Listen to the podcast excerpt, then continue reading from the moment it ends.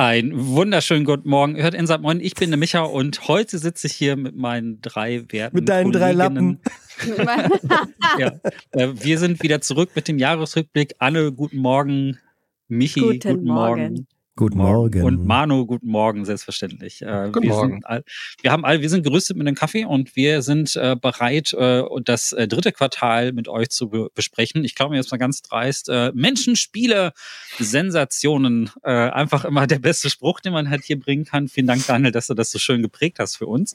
Und tatsächlich beginnt ähm, unsere Rückschau hier im Juli auch mit einem Titel, der deren Wiederkehr tatsächlich eine kleine Sensation ist. Da haben nämlich sehr viele Leute Leute drauf gewartet. Ein ehrwürdiger alter Klassiker. Äh, irgendwann gab es den auch mal in der Best Games, da habe ich den auch gespielt. Und das ist ich auch. Das ist ja du auch, siehst du? Ja. So alt ist das Ding. Und äh, Jack Alliance 3 ist nämlich rausgekommen und ähm, da haben sehr, sehr viele Leute sehr gespannt drauf gewartet. Ähm, Hat es denn eure Erwartungen erfüllt? Ähm, markiert wurde das von dem ähm, von Manu, mir. Ach, das stimmt gar nicht, von Michi. Äh, ich kann auch keine so Farben lesen. Und, ich bin der äh, Kriegerische. Du hast es eingetragen. Warum? Hat's dich, ähm, hast du auch so gespannt drauf gewartet? Wie ist es geworden? Ja, ich habe gespannt drauf gewartet, weil ich es auch nachgeholt habe, zumindest so wie du dann durch die Bestseller-Games und auch sehr zu schätzen äh, wusste. so hieß das damals. Ja, so, das nee, stimmt auch gar nicht. Ich glaube, in Gold Games war es. Ah, ich bin mir unsicher. Ist auch bin egal. mir jetzt doch unsicher, ist die auch vollkommen egal. Der, die Softwarepyramide. ähm, es war nämlich damals so, es begab sich zu der Zeit, 1997 habe ich halt ganz viel FF7 gespielt und mein bester Freund zu der Zeit hat ganz viel Jagged Alliance 2 gespielt, was 1998 rauskam. Und während ich mich in Final Fantasy verliebte, verliebte er sich in Jagged Alliance. Und äh, dann habe ich ihm immer dabei zugesehen und war absolut begeistert, wie krass taktisch er da vorging und wie gut er das hingekriegt hat. Ich habe das als in dem Alter äh, überhaupt nicht hinbekommen. Ich äh, war vollkommen überfordert und musste es dann erst sehr viel später, ich glaube 2005 oder 2006 habe ich dann einiges davon nachgeholt. Jetzt kam zum Glück, kam zum Glück Jagged Alliance 3 nach vielen missglückten Versuchen, Jagged Alliance ganz, irgendwie ganz, wieder ganz zum kurz, Wegen. Du warst ja. zu dem Zeitpunkt, als es rauskam, doch schon volljährig, oder nicht? Nee, nicht ganz. Mm, nein. Echt? So lange ist das her? Krass. Also das war mein Abi-Jahr, als es rauskam. Genau, dann bist du ein Jahr älter, ja. Ja, stimmt. Ich war da 17. Uh. Und ähm, äh, J-Lines 3 und jetzt bin ich raus gewesen. Ähm, hat zum Glück alle Spieler wieder reingebracht in das Universum von Jack the Lions 3, äh, der dritte Teil. Und ähm, der ist jetzt in 3D gemacht worden. Das ist ja schon mal ein sehr, sehr großer Umstieg, weil ja der zweite Teil, der so berühmt war, so wie XCOM auch, äh, noch zweidimensional und aus der isometrischen Sicht von oben war, was einfach extrem viel Übersicht gebracht hat. Mhm. Und äh, aber genauso wie es auch äh, XCOM geschafft hat, in die dritte Dimension zu kommen, hat es jetzt Jagged Alliance endlich geschafft. Die äh, äh, Entwickler von Hegemont Games sind das, glaube ich, mhm. haben das extrem gut geschafft, da diesen äh, genauso wie bei System Shock ja auch, diesen Spirit vom äh, ursprünglichen Teil einzufangen. Allerdings hier dann nicht genauso es zu machen, ist ja auch kein Remake, sondern es auf eine ganz neue Art zu interpretieren. Und es gibt hier und da auch neue äh, Ideen, aber im generellen Flow ist es halt schon genauso wie früher. Man hat diese ja. große Freiheit, sich seine Truppe selbst zusammenzustellen, nach dem eigenen Gusto und auch das eigene alter Ego selber zusammenstellen, was natürlich auch so einen kleinen Rollenspielaspekt mit reinbringt. Und äh, ja, mit Manu habe ich einen Cast auch dazu separat aufgenommen. Wer sich also für die Details interessiert, dieses sehr, sehr taktischen, rundenbasierten, hm, ja, schon Epos, äh, wo man eine ganze Inselgruppe befreit und durch Minen ballert, der kann sich das da nochmal im Detail anhören. Ja, es ist wirklich sehr, sehr gut geworden, weil, wie du schon gesagt hast, äh, haben sie halt sinnvolle Neuerungen dazu, aber die alten Stärken halt auch beibehalten. Also man kann jetzt auch wirklich Löcher in die Wand sprengen, um da taktisch mhm. mit zu agieren und so. Es ist nur eigentlich deswegen, also eigentlich ist es genau das Spiel, auf das ich gewartet habe. Und mhm. eigentlich hätte ich es viel, viel mehr spielen müssen.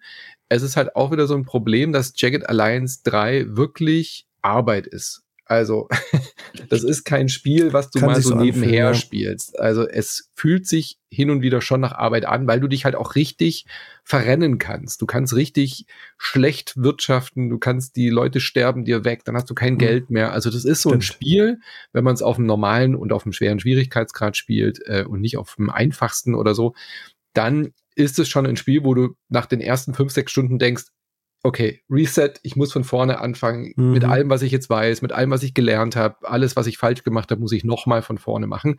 Darauf ist es schon ausgelegt. Und wenn man sich aber darauf einlässt, ist es eine fantastische Reise. Aber mhm. ich verstehe auch, dass viele sagen, das ist mir zu eine große Hürde, wie es beim zweiten halt eben auch war. Vor allen Dingen ist dieser Wiederspielwert, ähm, das ist halt mhm. halt auch gleichzeitig ein Feature. Du kannst dieses Spiel immer wieder neu anfangen ja. und jetzt mal abgesehen von der Tutorial-Mission komplett anders aufbauen. Das hat ja eine offene mhm. Welt und du kannst da drin rumreisen und ganz andere Ziele ansteuern als allererstes oder deine Gruppe vollkommen anders mh, hm, fokussieren, ausrichten, andere mhm. Waffen mhm. benutzen, ähm, andere Charaktere auch ansprechen. Es gibt auch so eins, so zwei, drei kleinere ähm, Rollenspielartige ähm, Wege, die man gehen kann und dann stirbt der eine oder der andere und dann geht es ein bisschen anders weiter. Also ähm, das ist schon, hat eine hohe Replayability, aber wie Manu sagt, das ist hier zumindest Fluch und Segen, weil gerade die ersten sechs Stunden extrem wichtig sind, wenn man hinten raus genügend Erfolg haben möchte. Es ist also dieses klassische Prinzip auch von schwer rein und hinten mhm. raus ist man so sehr übermächtig und stark und genau. hinten raus putzt man fast die meist oder gerade im hinteren Mittel äh, Mittelteil putzt man die Sachen dann so ganz einfach weg mit mhm. seinem seinen übermächtigen Söldnern und ist halt ein bisschen imbar. Genau. Ja. Was ja geil ist. Aber ja. ähm, muss man halt wissen, dass man von Anfang an nicht erst so rumdödeln kann. Mhm. Ich finde ich find an diesem Jahr und jetzt gerade auch ein Beispiel von Jack Alliance ganz spannend, dass es dass durch diese vielen Releases, die wir jetzt in den letzten, in diesem Jahr und auch aber auch schon im Vorjahr erlebt haben, dass auch so Nischengenres wie das Taktikspiel halt so auf so eine großartige Weise auch zurückgekommen ist. Also wir hatten dieses Jahr auch noch, haben wir jetzt nur so am Rande jetzt hier noch erwähnt, kam noch Shadow Gambit zum Beispiel raus.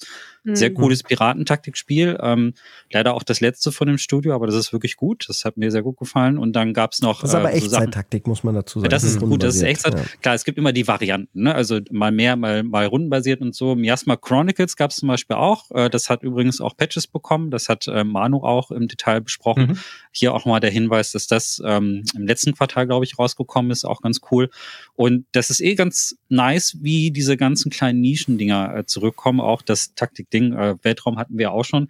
Und das betrifft jetzt auch unser nächstes Spiel. Ähm, die Immersive Sims sind auch ein bisschen zurückgekommen und die Survival-Horror-Spiele auch natürlich. Und äh, wir haben hier eine schöne Mischung mit My Friendly Neighborhood, eine der größten Überraschungen, äh, die dieses Jahr rausgekommen sind. Und äh, Anne, du hast dich äh, für diesen Titel eingetragen. Ich weiß auch ganz genau warum, weil wir beide haben einen Cast dazu gemacht. Äh, ja, wir haben, wir haben einen Cast dazu gemacht und ich habe es in meinem Stream gespielt und das war echt das perfekte Streaming-Game, weil es ist halt, man spielt einen Hausmeister, der ähm, eine Fernsehanstalt beziehungsweise ein Fernsehprogramm äh, das auf Puppen basiert, so ähnlich wie die Sesamstraße zum Beispiel, ähm, abschalten soll. Der soll eine Antenne abschalten, weil dieses Programm eben gecancelt wurde. Und die Puppen finden das aber gar nicht so geil. Die wollen natürlich ja, natürlich. Die wollen weiter auf Sendung bleiben. Und so wird es uns halt erschwert, diese Mission durchzuführen. Und wir müssen durch das Studio einmal komplett durch, durch den Garten, durch das Bürogebäude. Also es gibt so verschiedene Level dann auch, wo man äh, sich quasi durch diese Puppen auch durchkloppen muss. Die sind alle nämlich ein bisschen durchgedreht und ein bisschen aggro geworden. und es, also erstens, die Puppen sind großartig. Zweitens, die Animationen sind auch super geil, wenn du so ein Ding verklopst und dann mit Tape festbindest, damit es nicht mehr aufsteht. Äh, der Survival-Aspekt ist natürlich auch da. Du musst halt ganz, ganz viel suchen ähm, und dann das Loot zusammentragen, damit du dich überhaupt wehren kannst gegen diese Viecher.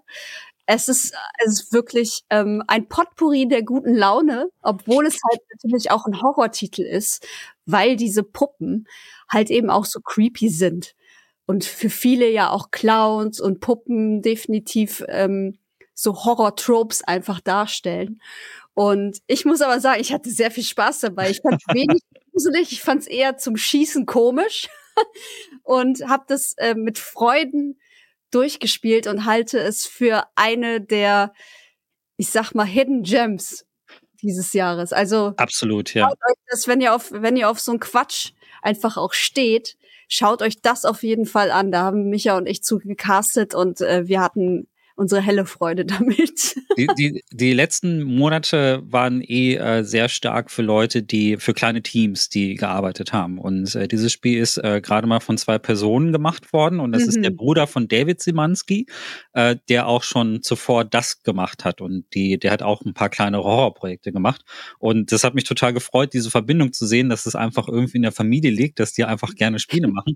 Und man muss einfach sagen, dass die zwei Leute, die das gemacht haben, also vom Design, vom Gameplay-Design und von der Kohärenz, wie die Sachen auch in der Welt funktionieren, wirklich, das reicht einem Bioshock ran oder so. Ne? Das geht halt vom, vom, vom Immersive Sim-Aspekt, deswegen habe ich es reingeworfen, auch wirklich in so eine Richtung, wo du denkst, das ist total gut, wie die Räume aufgeteilt sind, wie die Logik ineinander funktioniert, was man da an kleineren Rätseln und so weiter lösen muss.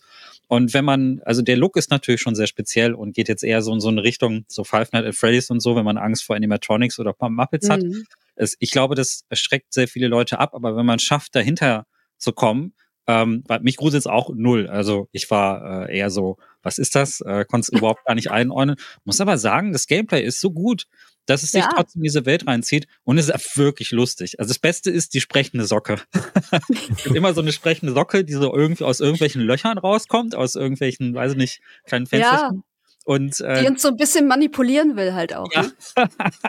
die halt wirklich, wo man auch nicht so ganz genau weiß, ist sie Freund oder Feind, was will die eigentlich so? Und es ist eine schöne, also es ist wirklich hauptsächlich diese Studiowelt, die da gezeigt wird mit allen vielen Ebenen und es hat ähnlich wie äh, gute Survival-Spiele bildet es ähm, eine glaubhafte, einen plausiblen Ort ab, eine plausible mhm. Location, die so, die irgendwann sehr greifbar wird und die man irgendwann auch äh, so gut navigieren kann, dass man eigentlich keine Karte braucht, weil, weil man, äh, weil da so viele Landmarks drin sind. Das Studio, hinter dem Studio, hinter den Kulissen und so weiter. Das ist großartig gemacht. Also riesen, riesen Tipp auch von meiner Seite. Äh, hier der Satz, der kommt öfter, wäre es, gäbe es eine Top 10, wäre das auch da drin. Ja, auf jeden Fall. Ja, hätte fast einen Stern von meiner Seite bekommen. Ähm, ja, äh, der nächste Titel überrascht wahrscheinlich niemanden. Ähm, denn äh, wir hatten letztes Jahr Tinykin und alle so, oh, das ist ja wie Pikmin. und dieses Jahr hatten wir wirklich ein neues Pikmin, uh. Pikmin 4. Ähm, Nintendo hat sich äh, wieder an dieses Konzept gewagt. Das ist, glaube ich, auch so das perfekte Couch-Spiel. Und äh, das hast äh, du eingetragen, Michi. Und ich kann mir ziemlich gut vorstellen, warum. Also wie breit, wie du dir jetzt gerade grinst. ja, sie hat einen Stern gewonnen auch. Es ist in meinen ja. Top 5 dieses Jahr. Yeah. Pikmin 4. Yay!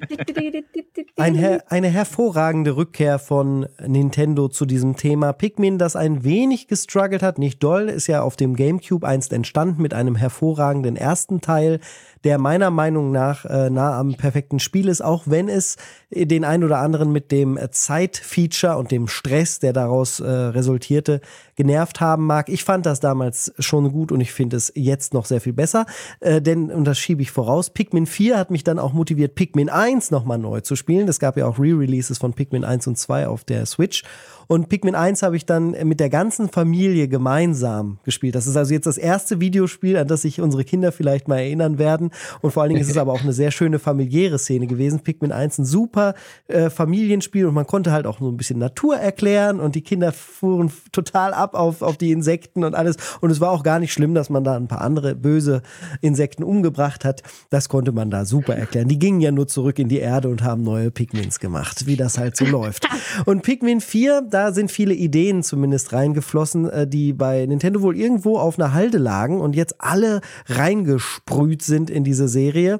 Anders als Pikmin 3, das ja sehr einen Fokus auf dieses äh, Wii U-Tablet hatte und das man auch mit dem Stylus steuern konnte und solche äh, Spielereien, hat jetzt Pikmin 4 eine, ja, keine offene Welt, sondern vier große Areale, und äh, auf denen kann man mit allen möglichen Pikmin-Arten, fast schon zu vielen, wenn ich mich recht mhm. entsinne, hatte Manu gesagt, als wir darüber gecastet haben, ähm, äh, Pikmin-Arten sich austoben und muss halt den Überblick behalten, aber hat durch die direkte Kontrolle absolut flüssige Bildraten und extrem viel Charme äh, auch wieder viel Spaß äh, in die Bude gebracht. Also Pikmin 4 war eine extrem gelungene Wiederbelebung dieser Serie und ich könnte jetzt auch ein Pikmin 5 spielen. Also Pikmin 4 ist nicht mega umfangreich. Es ist wieder sehr stark strukturiert, ein bisschen ähm, äh, einfacher dadurch geworden, dass man ähm, Areale jetzt immer wieder auch neu spielen kann. Das heißt, das nimmt den ganzen Druckfaktor raus. Das ist jetzt wirklich so ein, fast schon ein Feel-Good-Game. Man kann immer wieder da landen und einfach mal ein paar Pikmin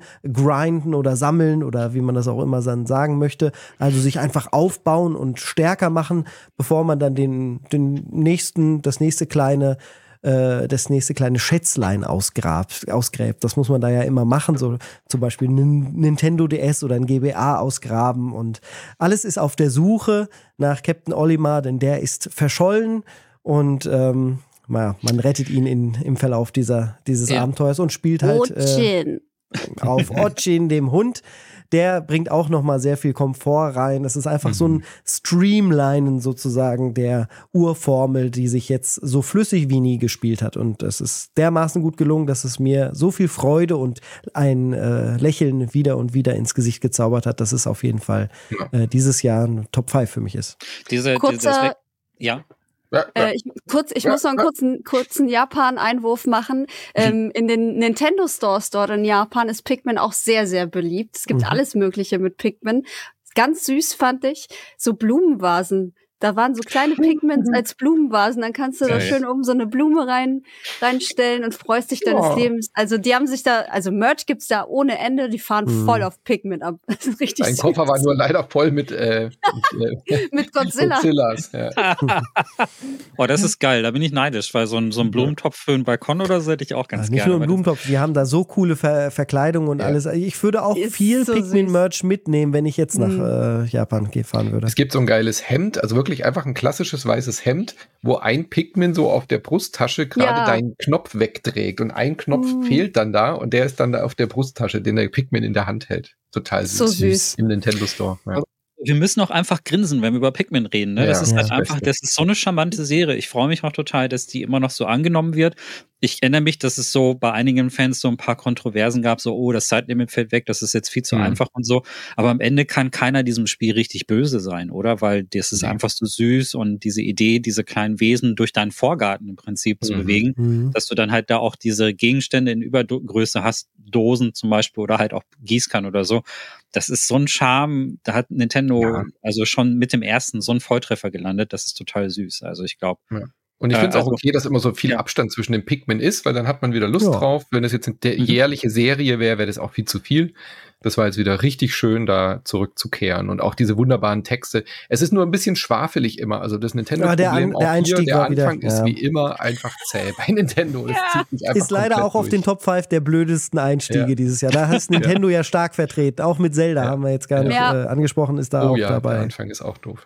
Ja, äh, dich gefolgt von Fire Emblem, das, da ist der Einstieg auch. Fire Emblem ist, glaube ich, der allerschlechteste von diesen äh, Vertretern. Das hat, das hat, ja, das, also so sehr wie Nintendo da auch loben, aber die, die erste mhm. halbe die Stunde bis Stunde, das, das kriegen sie nicht so gut hin. Ne? Also das äh, sonst, sonst kalte Wasser werfen Nintendo, das wäre eigentlich mal ganz mhm. gut. Und das ja, und ist ein zu einem Stichwort. ganz schlimmen kommen wir ja später auch noch mit Pokémon. Ja, ins kalte Wasser werfen. das ist auch furchtbar. Ins kalte Wasser werfen, genau das richtige Stichwort für den nächsten Titel. Also äh, ich habe ein Lieblingsgenre neben Horror und das sind äh, Sachen, die äh, Rätselspiele, die die euklidische Geometrie, also unser 2D- und äh, 3D-Verständnis. Ist das äh, in deinem Räumen, normalen Sprachgebrauch die euklidische Geometrie? Non-Euclidean Games heißt es tatsächlich. Ach, ach so, deswegen. Ja, also das, sind, das ist wirklich ein Genre. Also Non-Euclidean ist tatsächlich der Tag, den ihr auf zum Beispiel Steam oder so suchen könnt und da findet ihr Spiele wie zum Beispiel Superliminal oder Manifold mhm. Garden oder halt natürlich auch andere Rätselspiele. Auch das Odrid war auch ein Titel, der dieses Jahr rauskam, der so mit Zeitebenen und sowas arbeitet und so. Und ein Titel, der Anne und mich halt total begeistert hat, war Viewfinder. Dazu haben wir beide auch einen Cast gemacht. Anne, warum hat, das, hat uns das denn so umgehauen? Ja, Viewfinder ähm, hat natürlich auf den ersten Blick ähm, nichts wo ich sagen würde, okay, das ist jetzt, das ist richtig crazy. Also wir sind so in verschiedenen Welten, ähm, die so ein bisschen leer aussehen, was so die Hintergründe angeht. Es ist ganz viel Weiß drumrum und dann sind da irgendwelche Räumlichkeiten oder Behausungen oder so. Mhm. Aber ähm, was ganz essentiell ist, und das liebe ich total, ist, dass man da mit einer Fotokamera arbeitet. Und ähm, äh, zwar ist es so, wenn man die Fotokamera nimmt und damit ein Bild macht, dann wird dieses, kann man dieses Bild nehmen, es in den Raum halten und dann wird daraus quasi ein ein neuer Weg. Also eine neue Richtung, in die man gehen kann. Und das geht überall. Also das funktioniert in jede Richtung, egal ob irgendwie, ob ihr das an die Decke haltet oder nach unten haltet, egal wo ihr hinzielt damit. Es wird einfach so in den Raum gepastet. Und das ist etwas, das ich so noch nicht gesehen habe oder erlebt habe in so einem Puzzlespiel.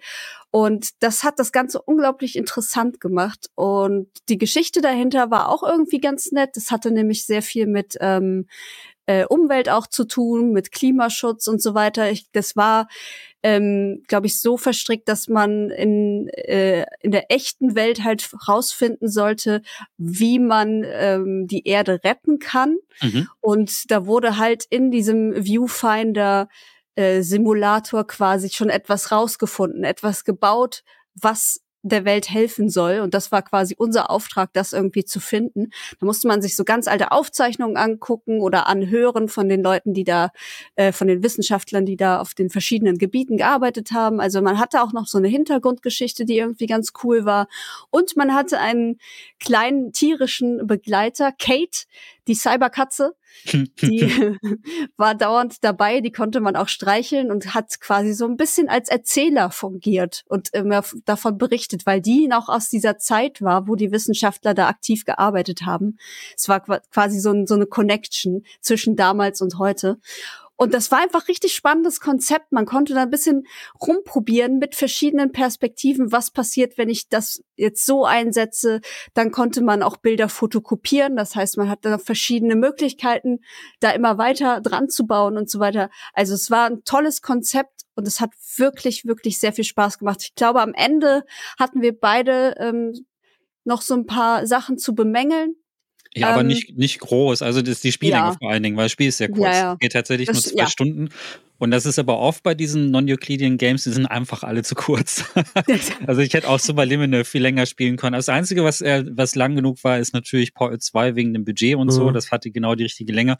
Ich würde einfach aber mich viel gerne in solchen Welten aufhalten. Ja. Replayability, dann einfach jedes zweite Jahr mal wieder ein anderes Superliminal Game? Oder kann man Viewpoint vielleicht der Replayability absprechen? Oder ist das gar nicht so, weil man ich, dann halt genau weiß, was Ich kehre tatsächlich relativ oft zu solchen Spielen zurück. Äh, vielleicht auch, weil sie so kurz sind. Also Superliminal habe ich mhm. auch zweimal gespielt irgendwie, weil ich einfach immer lachen muss. Also genauso wie Stanley Parable würde ich jetzt auch dazu zählen, ähm, weil, ähm, weil dies einfach so diese Stimmung, die da aufgebaut wird und auch dieser ähm, diese Überraschungsmomente, wenn du dann längere Zeit nicht dran gedacht hast und überrascht dich das halt trotzdem immer wieder vom Neuen. Mhm. Und Viewfinder hat aber von diesen Spielen, äh, finde ich, halt eine sehr große Entscheidungsfreiheit. Also die Play Agency ist relativ groß. Du kannst relativ viel machen. Du kannst immer entscheiden, wo du jetzt dein Zeug hinprojizieren sollst. Und ähm, ich finde, äh, das, das gibt dem Ganzen so eine besondere Würze.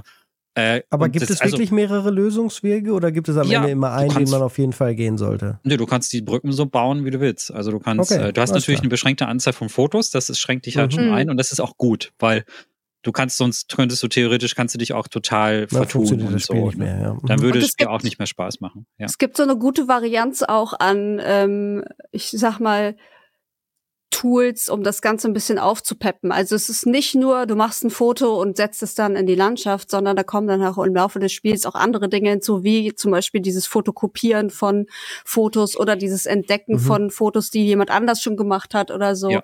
ähm, die dann komplett den Style verändern, das Leveldesign und so. Also da sind sehr, sehr gute Ideen reingeflossen, die es halt auch unterhaltsam machen. Weil ich glaube, wenn der einzige Kniff dieses Spiels wäre, du hältst ein Foto hin und man läuft dann da weiter, das hätte sich sehr schnell abgenutzt. Aber ich finde, die haben echt ähm, sehr viel Varianz gefunden, mhm. das ja. Spiel halt weiterzubringen.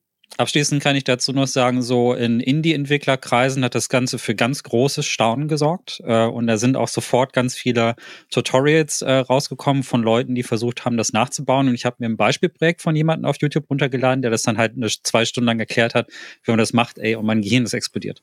Äh, was, was genial. Also einfach in Runtime prozedural generierte Sachen, also es ist so eine Mischung aus, du Sachen werden zwischengespeichert von dem, was du da fotografierst, dann werden die Geometriedaten übernommen und so. Superliminal war sogar tatsächlich relativ einfach so mit dieser perspektivischen Verzerrung, aber mhm. Viewfinder ist auch so von von der Idee und von der technischen Umsetzung so genial. Also das ist wie immer so, ähm, man kann es nachbauen, wenn man es einmal gesehen hat, dann ist es, dann ist es auch gar nicht so schwer eigentlich. Aber äh, dass jemand überhaupt erstmal auf diese Idee gekommen mhm. ist und dann auch ein wirklich Level gebaut hat, die drum rumgehen. Also es hat sehr viele Leute in Staunen versetzt und ähm, von dieser Sparte auf jeden Fall auch eins der, der Riesenempfehlungen dieses Jahr. Ähm, also ne, Anne und ich ähm, hört unseren Cast an. Wir waren hellauf begeistert. Das war für mich auf jeden Fall auch eins der Highlights. Ähm, apropos ähm, Überraschungen und sowas, ne? Es ist ja geil, was für, was für Sachen ausgegraben werden, auch in letzter Zeit an Franchises, wo man denkt, äh, da kommt bestimmt kein neuer Teil raus. Und dann kam jetzt eine Combo raus, ähm, im Juli noch, äh, das ist auch unser letzter Titel, den wir da besprechen, ähm, wo jeder gesagt hat, oh, eigentlich super offensichtlich, warum gab es das mhm. noch nicht mhm. früher? Wieso, warum habt ihr so lange damit gewartet? Nämlich die Kombination, ein Zusatz-DLC zu Sea of Thieves, also den, den Online-Multiplayer-Piratenspiel, zu Monkey Island. What? Großartige Idee. Das war alles das war das free to play. Oh, oh, Wenn man Game Pass hat, ist halt Sea of Thieves direkt mit dabei. Das kostet ja erstmal ja. nichts. Und uh, The Legend of Monkey Island als DLC-Reihe als äh, Trilogie ausgelegt, hat ges ist gestartet im Juli. Ich rede jetzt aber mal direkt gleich über das ganze Projekt, denn es sind inzwischen ja schon zwei dieser drei Episoden erschienen. Mhm. Und die sind von steigender Qualität. Es fängt schon sehr stark an, sehr atmosphärisch. Und es ist ein wirkliches Adventure. Es ist also nicht das klassische Sea of Thieves Gameplay, was man da hat, äh, mit Herumsegeln oder sonstigem, sondern man kommt an äh, auf Melee Island und muss ein klassisches Adventure lösen. Und jetzt kommt der absolut große Clou. Es ist das erste erste, es ist das erste Vier-Spieler-Adventure, was ich zumindest gespielt habe. Es ist, mhm. Und es funktioniert. Es ist so Escape Room-mäßig, muss man sich das vorstellen. Ein bisschen ne? Escape Room-mäßig, ja. Äh, und man muss knobelt halt rum und jeder kann gleich, ähm, ja, zu gleichen Teilen mitmachen. Es müssen dann Sachen gesucht werden oder eingesammelt werden. Äh, und da äh, haben alle vier Spielenden dann gleichermaßen Anteil und können die Story auch vorantreiben. Der einzige Nachteil daran, der fällt aber eher im ersten äh, dieser zwei, äh, zwei bisher erschienenen Episoden auf, ist, dass wenn äh, Gespräche geführt werden, die anderen dann halt nicht dabei sind. Mhm. Deswegen ist es immer gut, dass wenn man sagt, ich spreche jetzt einen Charakter an, dass sich dann alle versammeln, damit alle alles mitkriegen. Ah, okay. Wird also nicht also, eine Cutscene dann äh, richtig geschaltet oder so.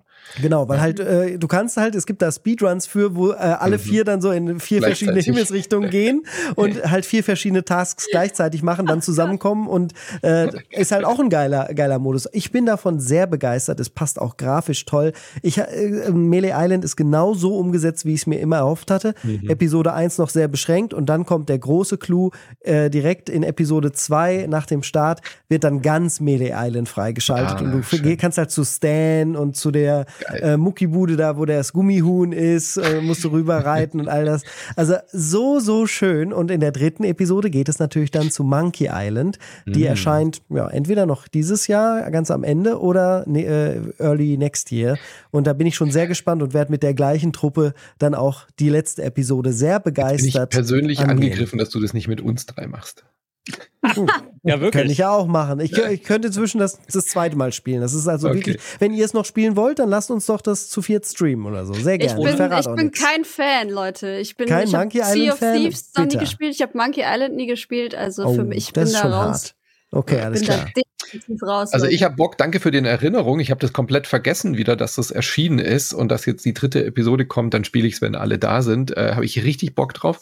Ich habe noch eine Frage. Muss man sich das, äh, die Rätsel sind so, dass man es auch alleine spielen könnte oder ja. sind die auf ja. Multiplayer ausgelegt, dass man irgendwie drei Sachen gleichzeitig ja. machen muss oder so? Es gibt, ja, es gibt halt in der ersten Episode, vielleicht haben sie das inzwischen aber auch gepatcht, äh, gibt es ein Rätsel, wo ich sagen würde, das geht halt schon viel schneller, wenn man jetzt zu viert ist. Man mhm. muss Geld Einer suchen muss was lesen, und braucht halten und so, oder? Nee, nee, das nicht unbedingt, sondern äh, du musst Geld sammeln einfach und das ist so. quer über die Stadt verteilt. Mhm. Und wenn das vier gleichzeitig machen, findest du halt schneller die okay. 80 Golddukaten oder die du da brauchst. Und wenn du es alleine machst, wäre es schon eine ganz schöne Sisyphus-Arbeit, da rumzugehen und halt, all, du musst halt alles Geld finden. Ähm, es ist nur ein bisschen mehr, als du brauchst. Ich glaube, man braucht 80 und kann insgesamt 100 oder so finden. Aber es ist halt auch, äh, es geht viel Charme verloren. Es ist halt so geil. Es gibt dann so ein Rätselbuch zum Beispiel auch. Und ja, das kann man, äh, kann man natürlich selber lesen, aber in bester Sea of Thieves Manier kann man es auch mhm. umdrehen mhm. und den anderen Leuten so zeigen, mhm. da steht's doch, da müssen wir hin. das geil. ist einfach so toll, ähm, das auch zu sehen, auch die anderen Charaktere zu sehen, wie sie dann später durch den berühmten Wald zur Schwertmeisterin gehen und so. Es mhm. ist super. Kann ich nur empfehlen. Mindestens zu zweit, finde ich, sollte man schon machen. Okay, cool.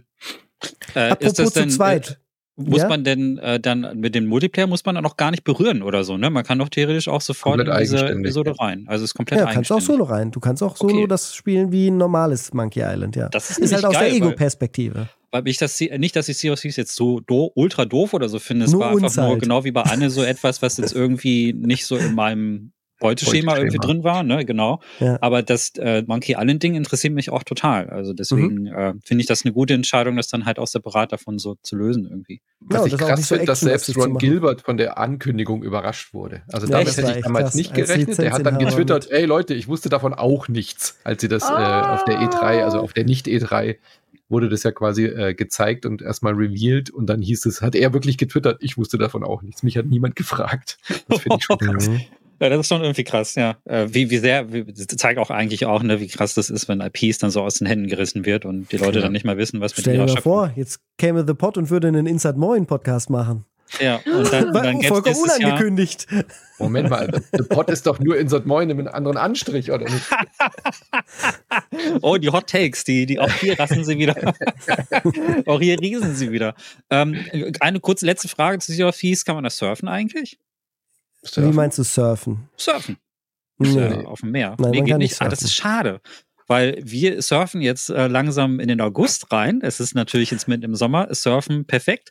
Und uh. in dem nächsten Spiel kann man surfen, äh, und zwar oh. auf dem Sand. Äh, und das hast du mal eingetragen, Manu. Atlas Fallen ist yes. ein Titel, der ist einfach komplett untergegangen, habe ich das Gefühl. Ich habe den auch angespielt und fand ihn ziemlich cool, ehrlich gesagt. Und ich habe aber das Gefühl, dass der schon in der ersten Erscheinungswoche schon irgendwie wieder vergessen war. Äh, bitte frisch unsere Erinnerungen noch ein bisschen ja, auf. Ist äh, ein Spiel von dem Studio des, vom deutschen Studio des Jahres, Deck 13, die gerade mhm. beim Deutschen Entwicklerpreis dafür ausgezeichnet wurden.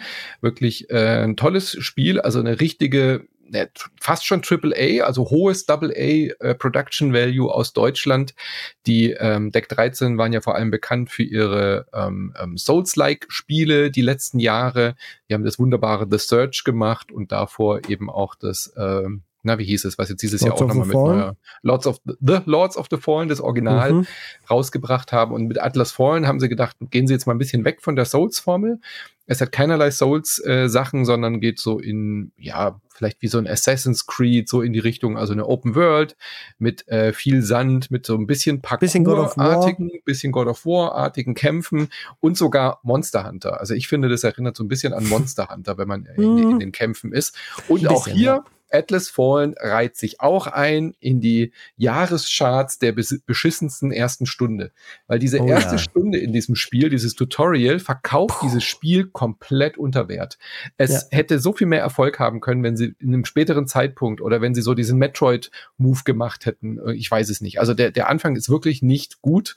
Der verkauft dir das Spiel nicht und viele haben wahrscheinlich da dann auch schon refunded, weil sie sich was anderes vorgestellt haben. Ja. Weil, mhm. wenn man in dem Spiel drin ist, ist es richtig gut. Es macht Spaß, es hat tolle Action, es hat coole Bosse, es hat eine tolle Progression, du levelst deinen Charakter auf, du hast unterschiedliche Kampfstile, ähm, es sieht optisch toll aus und also total schade, dass dieses Spiel so versandet ist. ja. es hat es hat, es hat aber keine gute Story. Es hat keine gute nee, Story nee. und es, ähm, es war auch ein bisschen eintönig von den Kämpfen her hier und da später raus. Wir haben es ja wirklich sehr lang gespielt, haben ja. auch einen eigenen Cast dazu gemacht. Haben es auch mal gestreamt also, und haben äh, genau, Feature gemacht, genau. War, war, wir waren positiv überrascht insgesamt. Vor allen Dingen technisch fand ich da ja. vieles wirklich gut oder überraschend gut. Ähm, auch der Koop-Modus. Du kannst äh, fluid ja. aus dem Singleplayer in den Koop reinjoinen. Ähm, auch wenn du unterschiedliche Levelstärke bist, passt sich das an und der Loot wird äh, entsprechend deinem Level-Charakter irgendwie auch verteilt. Und was wir auch hatten, was gerade bei Sea of Thieves ja nicht funktioniert, dass du die mhm. Sachen nicht mitkriegst, wenn du mit Leuten redest. Hier im Koop, wenn du zu jemandem hingehst und es ist ein story-relevantes Bit, dann sagt die Königin zu dir, ja, aber du warst doch gerade noch zu zweit hier. Wir warten jetzt, bis ich dir das erzähle, was jetzt die Quest ist. Warten wir, bis dein Kumpel wieder da ist. Mhm. Und dann sagt sie das wirklich. Also sie reagiert dann darauf, dass du zu zweit doch gerade bei ihr warst und die Mission annimmst. Und dann muss der andere oder die andere erst kommen, in den Kreis Man reinstellen und dann geht die Story-Sequenz ja. erst weiter. Mhm. Ja. Also richtig gut umgesetzt, richtig clever. Und äh, Deck 13 wirklich in Höchstform in diesem Spiel, finde ich. Tolle deutsche mir, Produktion. Mir hat diese Wüstenwelt eigentlich auch ganz gut gefallen. Ne? Ja. Also ich finde, sowas ist immer schwierig umzusetzen. Ähm, also äh, gerade ich finde Wüsten optisch sehr ermüdend. Ähm, wenn ich so Randdünen sehe, wäre ich immer müde. Es war bei Dune, dem Kinofilm, sehr schwierig. Für mich. Es ist einfach dieses, ermüdet mich optisch einfach so. Und dann sind meine, meine Sinne schalten dann so ein bisschen ab. Mhm. Ähm, aber dem ist es eigentlich ganz gut geworden, weil da auch viele Strukturen zum Beispiel in dieser ja. Landschaft auch rumstehen. Also dafür, dass es in Anführungsstrichen nur eine Wüste ist, ist da eigentlich relativ viel zu sehen. Und das fand ich überraschend cool. Und mir hat diese mhm. Fortbewegung gut gefallen. Also ich fand Richtig die Art und Weise, wie man sich bewegt und so, das hat wirklich viel ausgemacht und dann auch ein bisschen ah. drüber hinweg geholfen über diese Micha, für dich könnte das echt was sein, weil das ist ein bisschen auch so wie Gun Valkyrie. Ich habe es ja, ja, ich habe ja. ja angespielt. Ich habe die ah, okay. ersten äh, vier Stunden, glaube ich, gespielt oder so und hat mir echt gut gefallen. Also ich gebe euch recht, auch total zäher Einstieg irgendwie und Tutorial nicht gut. Mhm. Ich finde eh, dass Tutorials optional sein sollten. Das ist ein Spiel, das ist auch wieder Beweis, äh, wenn ich grundlegende Sachen weiß, bitte lass mich das doch skippen. Mhm. Und das macht das Spiel auch nicht gut. Ähm, dass, wenn man darüber hinweg ist, ist eine der Überraschungen, fand ich so. Also das hat mhm, mir ja. doch echt gut gefallen. Und finde ich schade, dass es, dass darüber dann nicht mehr gesprochen wurde. Ich hatte das Gefühl, danach ist es verloren gegangen, aber dafür gibt es ja uns. Ja. Dafür gibt es vor allen Dingen einen ganz großen Grund und der kommt jetzt. Ja, äh, genau. Der nächste Titel, der hat so viel Platz eingenommen. Ja, also der hat sich, der hat sich einfach mal so in den Raum. Also ihr müsst euch vorstellen, er ist so ein großer, breiter Typ, so ein Chat, kommt so pff, einfach mal in den Saloon reingelaufen, rempelt alle so zur Seite, macht sich links breit, macht sich rechts breit und sagt so, yo, Jetzt habe ich die ganze Aufmerksamkeit und das war, der Typ heißt Baldur's Gate 3. Ach so, ich dachte, du redest von Aiton und sein Torschützenkönig-Spiel. Sorry. Wir sind nicht beim Gürtel. Ja, und, ähm, das Aiton. Ja. ja, und Aber bei Baldur's Gate ist man jetzt monatelang beim Gürtel, oder besser ja. gesagt. Ja, genau. genau. Er hat auch die ganze Bar schon leer Titelträger. Ja. Mit, mit Sternchen von Anne, äh, so ist es richtig. Also nicht von Sternchen von Anne, sondern von mir. Genau. Aber das Sternchen hält die Anne net, netterweise ist, äh, wenig hoch. überraschend bei dir auch in den Top 5 drin, Michi. Und, und auch dick ähm, auf der 1, genau. dick, auf, dick auf der 1 auch drauf und äh, ein Titel, über den ähm, man ja eigentlich auch nicht genug Lob preisen. Richtig. Also man kann, ne, also du wirst jetzt versuchen, ich, ich versuche mich trotzdem, nein, nein, ich versuche mich kurz zu halten. Wir haben dazu ja. auch einen wunderschönen Cast, den habe ich mit Dennis Kogel gemacht, mhm. äh, dem äh, sehr guten, aus dem sehr guten In die Fresse Podcast. Und ähm, ja, wo fange ich an bei Baldur's Gate 3? Es ist die Vision, die man sich als Spieler oder Spielerin vielleicht auch schon immer gewünscht hat. Dieses große Epos mit extremer Freiheit aus den Rollenspielen der alten Schule. Man kann sich den Helden vollkommen frei erdenken und auch sich, wenn man will, sogar noch eine Backstory dahinter dazu erdenken. Wird dann reingeschmissen ins Abenteuer und kann frei wählen äh, aus A, den Zielen, wo man hingehen möchte, mit wem man da hingehen möchte, mit wem man eine Romanze haben will, wen man zum allen. Feind haben möchte. Äh, ja gut, also diese Romantikgeschichte ist halt stark in den Mittelgrund dann, äh, in den Mit Mittelpunkt, Mittelgrund. gerückt, in, in, den Mittelgrund, in den Mittelpunkt äh, gerückt worden durch die Medien natürlich, weil es mhm. Äh, sehr, sehr ausgefeilt dort ist und die, ähm, ja, der, der Akt der Liebe auch zum Teil dargestellt wird. Und generell äh, ist dort äh, sehr viel ja, viele Tabus, die einfach mhm. gebrochen mhm. wurden. Also man, ich, ich, will diese eine Szene beispielhaft halt rausholen, die habe ich auch im Cast ange, äh, angesprochen. Man kommt in so ein kleines Dörfchen rein und hört auf so ein Grunzen und dann macht man diese Scheune auf und sieht dann halt da wie ein Ork und äh, äh, eine andere Kreatur, die ich nicht näher benennen möchte an dieser Stelle, halt äh, auch den Akt der Liebe vollführen und äh, sie dann, ähm, naja, man kann sie unterbrechen, man kann sie auch einfach versuchen, zum Beispiel leise wieder ihren Akt fortführen zu lassen und solche Dinge. Oder man kann halt dazwischen gehen und sich erstmal, ja, fast in die Mitte stellen. Vielleicht wird man ja sogar eingeladen, das nächste Mal mitzumachen. So nach dem Motto, also so groß ist zumindest die gefühlte Freiheit, wenn man dieses Spiel spielt. Und ähm, die Dialoge sind extrem gut geschrieben. Alles ist vertont. Mhm. Das ist ja auch was, man kann sich also wirklich zurücklehnen und dieses Spiel auch einfach genießen, die Welt in sich aufsaugen. Äh, ja, und die Komplexität in den Kämpfen kommt auch noch dazu. Das ist halt auch ein ganzes XCOM quasi mit da drin. Alles rundenbasiert, äh, schön übersichtlich, mit extremer Freiheit und dem extrem tollen Kniff. Ähm, die Umgebung mit in die Kämpfe reinnehmen zu können. Man kann alles aufheben, was da liegt. Man kann mit Zaubern alles machen lassen. Das, was, was wir über Tears of the Kingdom gesagt haben, wo man mhm. überrascht ist, äh, wo man denkt, okay, jetzt trickst sich gerade das Spiel aus. Äh, geht das überhaupt oder so? Das geht halt da alles. Du kannst die Leute auch einfach, da kommt halt so ein Hans Wurst ran mit seinem mächtigsten Schwert und wenn du Glück hast, nimmst du deine linke Hand und schubst ihn mal kurz einfach den Abhang runter. Da ist er halt weg. Da ist er halt tot. Das war da der Hans Wurst. Kommst halt nicht mehr an das Schwert, weil das hast du, das hast du dann halt mit runtergeschmissen. Das hättest du ja sonst looten können. Aber solche Sachen, das ist einfach genial, das ist legendär und wir haben es hier meiner Meinung nach mit dem größten, besten, wichtigsten Videospiel seit Breath of the Wild zu tun. Da ist er wieder. Der Hot Take. nee, ich glaube, das ist kein Hot Take. Der ist schon richtig, nee, der ist schon richtig schon, der Take, weil den jeder hat dieses Jahr. Ich habe ihn. Ich Na, hab, bis auf ähm, ihr drei. Ihr habt es nicht mal in die Top 5 ich hab's gewählt. Halt, ich habe ja, ich es nicht reingepackt, ähm, weil es mich thematisch, weil es mir so eine Medieval-Welt ist. Aber es ist mhm. trotzdem sehr, sehr gut. Mich holen diese Welten nicht so ab. Ich bin da sehr ähm, eigen. Ich habe es aber trotzdem unheimlich gerne gespielt. Ich habe eine sehr frühe Version gespielt. Ich hatte sehr frühen Pressezugang zu, zu einer sehr frühen, ne, als es noch entwickelt wurde gab es ein paar Kapitel schon zu spielen und war da schon sehr beeindruckt. Und das einzige Spiel, das mich bis dato in seiner Komplexität in der Erzählung halt sehr beeindruckt war, aber eigentlich bisher Disco Elysium. Und das ist quasi Disco Elysium plus Kampfsystem. Also plus mhm. richtig Kampf. Plus Kämpfe, vor allen Dingen alles, ja. wie gesagt, vertont. Das ist ja das, was äh, ein bisschen mir bei Disco Elysium, das spiele ich mhm. ja gerade, äh, zu schaffen macht, dass ich halt alles äh, lesen und beziehungsweise im Stream sogar vorlesen muss. Und das ist extrem ermüdend im Vergleich. Ja. Äh, die Dialoge sind vielleicht nicht ganz so äh, eine große lyrischer Erguss wie bei Disco Elysium, aber trotzdem, wie gesagt, sehr, sehr gut. Ja. Äh, Warum habe ich es nicht gespielt, Michi? Das, das klingt doch genau nach meinem Spiel. Ja, weil du äh, weil merkwürdige bin, ja. Entscheidungen manchmal triffst, ja. nee, weil das sehr, sehr äh, furchteinflößend, also eher, eher furchteinflößend ist. Ehrfurcht ein bisschen, ja. Aber äh, trotzdem, ist das ist halt gerade das sollte einen doch nicht ab halten. Das ist jetzt keine Kritik, nur ich lade euch halt wirklich alle ein, spielt zumindest den Anfang mal, gerade das erste Kapitel. Das kommt ja. auch noch dazu. Äh, es wurde dann halt schnell gesagt, ja, das 120 Stunden Spielen, das 320 Stunden Spiel, ist alles Wumpe. Selbst wenn man nur 12 Stunden spielt, äh, hat sich Baldur's Gate 3 schon gelohnt. Und selbst wenn man nur Teile des ersten Aktes spielt.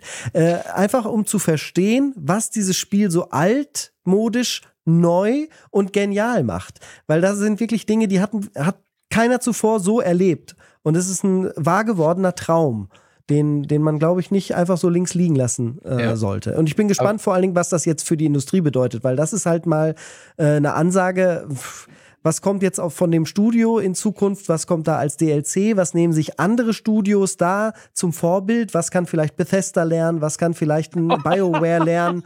Ja, jede Viel. Menge können die lernen. Oh Viel. Gott. Ja, selbstverständlich. Das hättest du nicht sagen dürfen, weil das, das oh, doch, der Druck, der muss ja sein. Für, für September. Oh, oh, oh, oh, oh, oh. oh.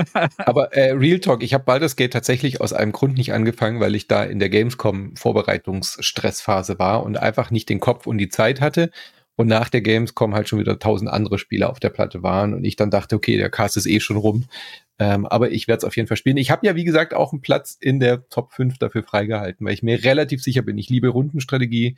Ich liebe Baldur's Gate 2 natürlich wie alle und ich freue mich seit Jahrzehnten auf dieses Spiel, aber ich wollte es mir jetzt dann auch nicht verderben, dadurch, dass ich es irgendwie nur kurz anspiele, im Stress bin, dann liegen lasse und dann irgendwie so versauert. Also von daher werde ich mir das ich für einen schönen gespannt, Moment aufheben, wie ein guten Nach Wein. Neujahr. Vielleicht schafft Manu es ja, ja, es über Weihnachten zu spielen. Es ist ein sehr gutes Spiel, was man über die Ferien spielt. Aber wäre es Science Fiction gewesen, hätte ich es tatsächlich sofort gespielt. Äh, ich bin da ganz bei Micha. Dieses Medieval äh, Setting macht mich echt am wenigsten an.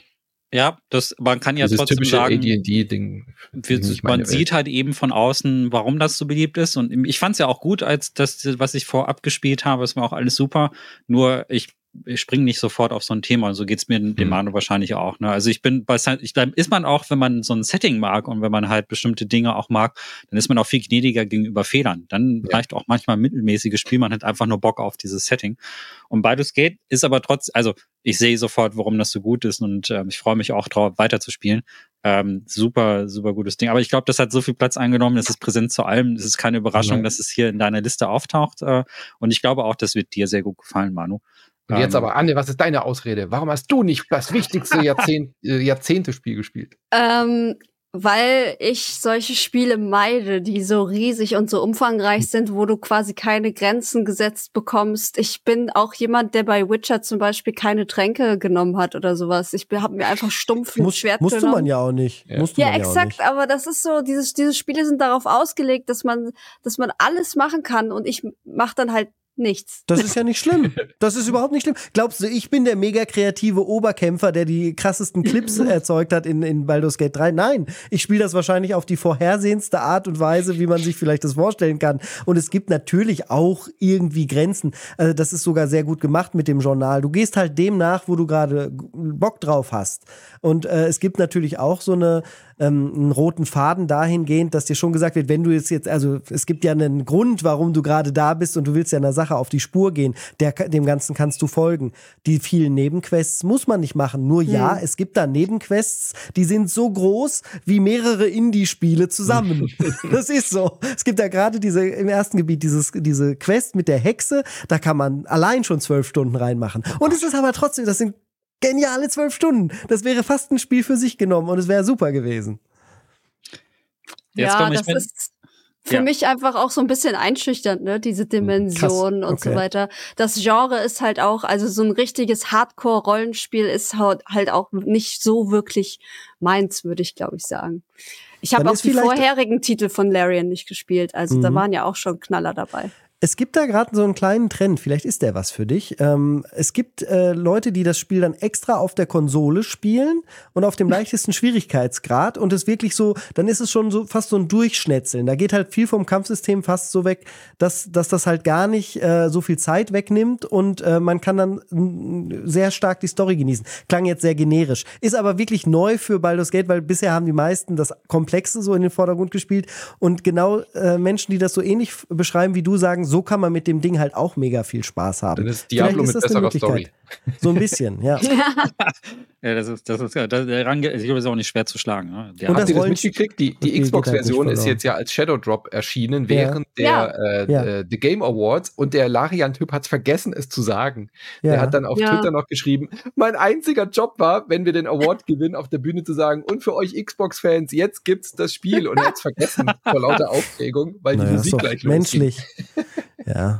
Absolut verständlich. Aber ich, ich hab, mich hat sehr gefreut, dass das, das auch, äh, dass die Sprechrollen gewürdigt wurden, dass da die ja. Performance von dem, ähm, mir ist der Name gerade entfallen, dass der von die, dass die gewürdigt worden ist, war auch wirklich sehr wichtig und äh, auch sehr berührend, ja wenig, wenig überraschend, dass dieses Spiel auch so großen Einschlag hat. Und es ist einfach total memebar, ja. Also die Memes mhm. waren strong mit diesem Spiel. Und dass, wenn das zu so einem Kulturphänomen wird, also jeder hat ja irgendwie mindestens ein, zwei Memes daraus ziehen können, dann ist es eigentlich auch ein gutes Zeichen.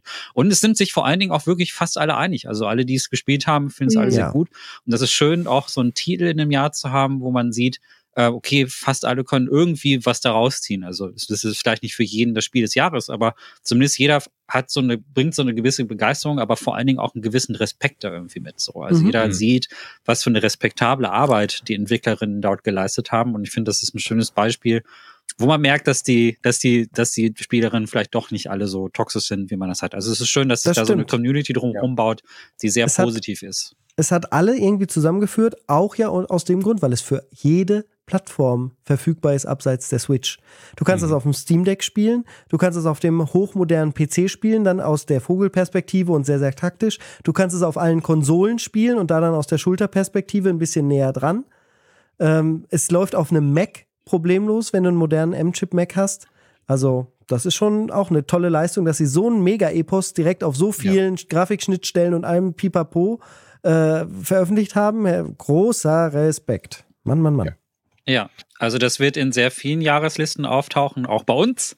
Ähm, wir haben den Stern haben wir schon, äh, haben wir schon hochgehalten. Ne? Also er, erleuchtete. Er wird immer erleuchtete, leuchten. erleuchtete hell. Die, das der Rollenspielstern bei Baldur's Gate.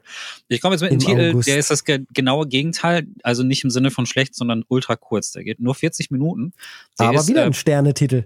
Ja, und das ist, äh, jetzt ist der Reveal, das ist tatsächlich in meinen Top 5 drin. Ja, ähm, da bitte den Stern hochhalten oder ich mache, äh, warte mal, äh, das, äh, nur wenn ich den Daumen hochhalte, kommt irgendwann das Icon. Ja. mach, mal zwei, mach mal zwei Daumen hoch. für unsere geht Videozuschauer. Ja. ja. die Videozuschauer, die sehen dann, äh, das, es gibt nämlich so einen Algorithmus. Nee, zwei geht gar ja. nicht bei mir. Oder äh, Herzchen kannst du auch machen. Herz ist Herzchen auch super. Fall, ne? Ja, ich ja. gebe ein Herz. Und ich muss mal, oh, oh wie süß. Oh, wow. äh, auch so, mein Für alle, die zuhören, es sind echte Herzen zwischen äh, Michas Händen äh, entstanden. Ich muss, ich er ist ja ein Magier. Also die Top 5, die sind, die sind auch natürlich sehr persönlich zu verstehen auf den jeweiligen Spielgeschmack. So viel ist ja klar, ne? Sehr subjektiv. Und bei mir ist das so, äh, bei mir sind es vorwiegend etwas seltsame Horrorerlebnisse, die eine bestimmte etwas Bestimmtes ansprechen, was andere Spiele dann halt nicht machen. Und es gab in den letzten, das muss ich jetzt, jetzt muss ich mal wirklich äh, für zwei, drei Minuten was erklären. Die letzten, äh, gerade in der Pandemie gab es ein Phänomen, nämlich äh, das von Liminal Spaces. Ähm, es gibt ja immer so Internet-Horror, so Creepypasta und so etwas, und da gibt es verschiedene Trends. Und da sind zwei Dinge hervorgetreten, was äh, in so Horror-Communities für Begeisterung gesorgt hat, in den Internet-Horror-Communities. Und zwar sind das Liminal Spaces, das sind Bilder von Orten, die ähm, äh, sehr leer aussehen. Also ihr kennt bestimmt alle dieses Foto von dem mit den gelben Tapeten in diesen ne, diese leerstehenden Flure und so weiter. Ähm, das nennt man Liminal Space. Das fühlt sich irgendwie vertraut an, aber irgendwie auch leer und es ist oft verbunden mit Leuten, äh, mit Orten, wo normalerweise sehr viele Menschen sein sollten, die aber leer sind. Zum Beispiel Einkaufshallen oder Flughäfen mhm. oder so. Ne? Also wenn ihr zum Beispiel mal ganz früh an einem Flughafen oder sehr spät an einem Flughafen war, ist es irgendwie unheimlich. Und normalerweise sind die Plätze dafür designt, dass da mehrere hundert Leute durchlaufen. Das ist irgendwie creepy. Und das haben viele Leute für sich entdeckt. Und daraus, ähm, das hat sich kombiniert mit dem sogenannten Analog Horror. Und das ist eine Subkategorie von Horror, die im Grunde genommen ähm, alles, alle Techniken aus den 90ern nimmt, zum Beispiel VHS-Kassetten und alte Tapes und äh, Magnetbänder und all so etwas und auf diese Art und Weise Horrorgeschichten erzählt. Und ihr müsst euch vorstellen, das ist so eine Erweiterung von Found Footage, also sowas wie Blair Witch Project, nur dass es ein bisschen abstrakter noch ist. Also dass man zum Beispiel so tut, dass es da einen Fernsehkanal gibt, der in den 80ern aufgenommen worden ist und da wird dann zum Beispiel über diese Einblendung, die hat irgendjemand auf Band aufgenommen und da wird halt über diese Einblendung, die vielleicht von der Regierung kommen oder so Notfallsendung, wird eine Story erzählt, die du dir Stück für Stück zusammensuchen musst. Das nennt man Analog Horror so, weil es halt oft dieses Erzählmittel von wenn man jetzt ein Spieläquivalent nimmt, zum Beispiel, wenn man Bioshock hat, man nimmt die Tonbänder auf und man kriegt eine mhm. Nacherzählung davon, nur sehr, sehr abgefahren und sehr kryptisch. Das Horror und also Menschen lieben äh, dieser Community ist äh, Sachen zu enträtseln, äh, Hinweisen auf die Spur zu gehen, Brotkrumen zu folgen und so. Das ist so einfach das Ding. Und da gab es in letzter Zeit sehr viel. Ähm, äh, ich merke, darüber muss ich mal eine Folge machen. So, und der Komplex von Footage ist genau in dieser Kerbe. Ähm, das ist, das fängt an mit diesen, mit diesen Backrooms, also mit diesen gelben Tapetenräumen du läufst dann durch mehrere Szenarien durch, die, die alle ähm, irgendwie was sehr merkwürdig Albtraumhaftes haben. Und das ist nur ein Walking Simulator. Der geht nur 40 Minuten. Du kannst dort nichts anderes tun als laufen und deine Kamera rein und raus zoomen. Das wird die ganze Zeit aus einer VS-Kamera erzählt. Und weil das so leer ist und weil man eben so langsam ist und weil dieser Raumeindruck, das sind hohe, intensive Räume mit sehr vielen dunklen Ecken und so, ist es irgendwann unerträglich, wenn du empfänglich dafür bist. Ähm, es gibt nie einen Jumpscare, der das auflöst. Es gibt nie irgendwie eine Kampfmechanik, die das auflockert. Also da kommt auch nicht irgendwie was total überraschendes Großes, sondern du hast ein bisschen schwellende, schwellende Töne so im Untergrund manchmal irgendwie, die das so anzeigen. Und das äh, so nach 20 Minuten war ich schon fertig. Und es fühlt sich an wie ein Albtraum. Also ich habe vorhin den Film Skin of a Ring genannt. Der fühlt sich ja auch an, als hätte man einen Albtraum gefilmt. Und dieser Film, äh, dieses Spiel fühlt sich auch so an, als würde man sich an einen schlechten Traum erinnern. So ein Traum, wo man in, an irgendeinem unheimlichen Ort war, der hat weder einen Anfang noch ein Ende, so du bist da einfach mit drin und du musst dich da irgendwie durchbewegen. Und äh, das hat, das ist so super minimalistisch, hat aber total großen Eindruck bei mir hinterlassen. Hast du den also, Namen überhaupt schon gesagt? Äh, Habe ich das? Also, wer war eingeblendet?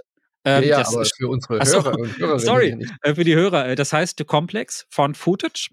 Und da müsst ihr, äh, da müsst man ein bisschen aufpassen, weil eigentlich technisch gesehen sind die Backrooms Open Source oder Public Domain. Also das gehört niemandem. Da machen jetzt ganz viele Leute ganz viel mit und es gibt äh, von diesen Backrooms dann halt irgendwie auch Multiplayer-Spiele und so. Die sind damit alle nicht gemeint. Es gibt da ein, ein bestimmtes Spiel vom äh, PG Wave heißt der Entwickler, glaube ich, kann man auch nochmal verlinken.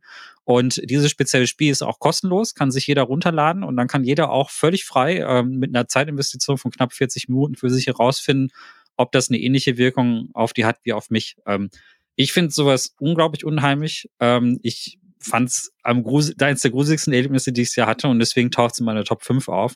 Ähm, ich bin aber auch so ein Sucker für diese experimentellen Horrorspiele, deswegen äh, ist das hier ist also nicht Resident Evil, nicht Dead Space, nicht irgendwas, weil die, da ist Dead Space hat einen unheimlichen Raum und ich denke, oh, das ist creepy und dann kommt irgendwas, was das auflöst, irgendwas, was davon ablenkt, dann kommt irgendwas durch die da durchgesprungen und so und genau das passiert bei der Complex nicht. Das ist 40 Minuten lang nur Raumeindrücke. Stellt euch vor, ihr steht 40 Minuten lang in einer Halle die ihr irgendwie unheimlich findet, weil die sehr heilig ist und weil ihr da Willst alleine seid. Gamescom.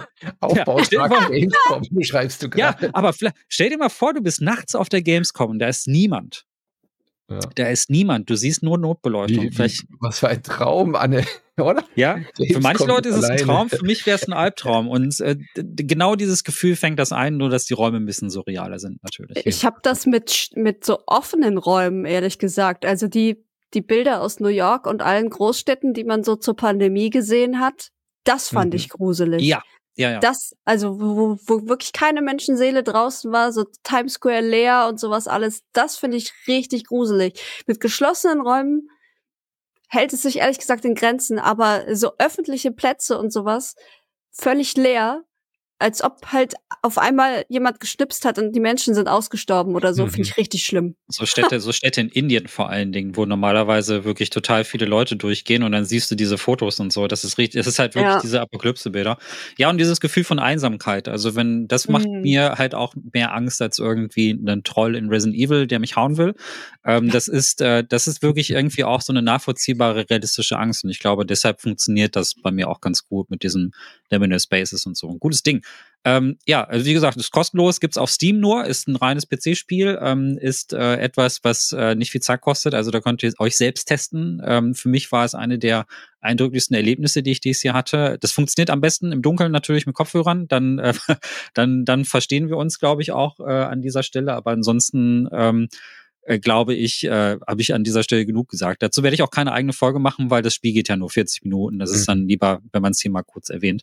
Ähm, also mein Top, einer der Top 5 Titel, die ich dieses Jahr erlebt habe. Ähm, ja, und jetzt kommt ein Titel, den ich vorhin mal ganz kurz angerissen habe und wir sollten wir da sollten doch noch mal im Detail, Detail drüber, reden.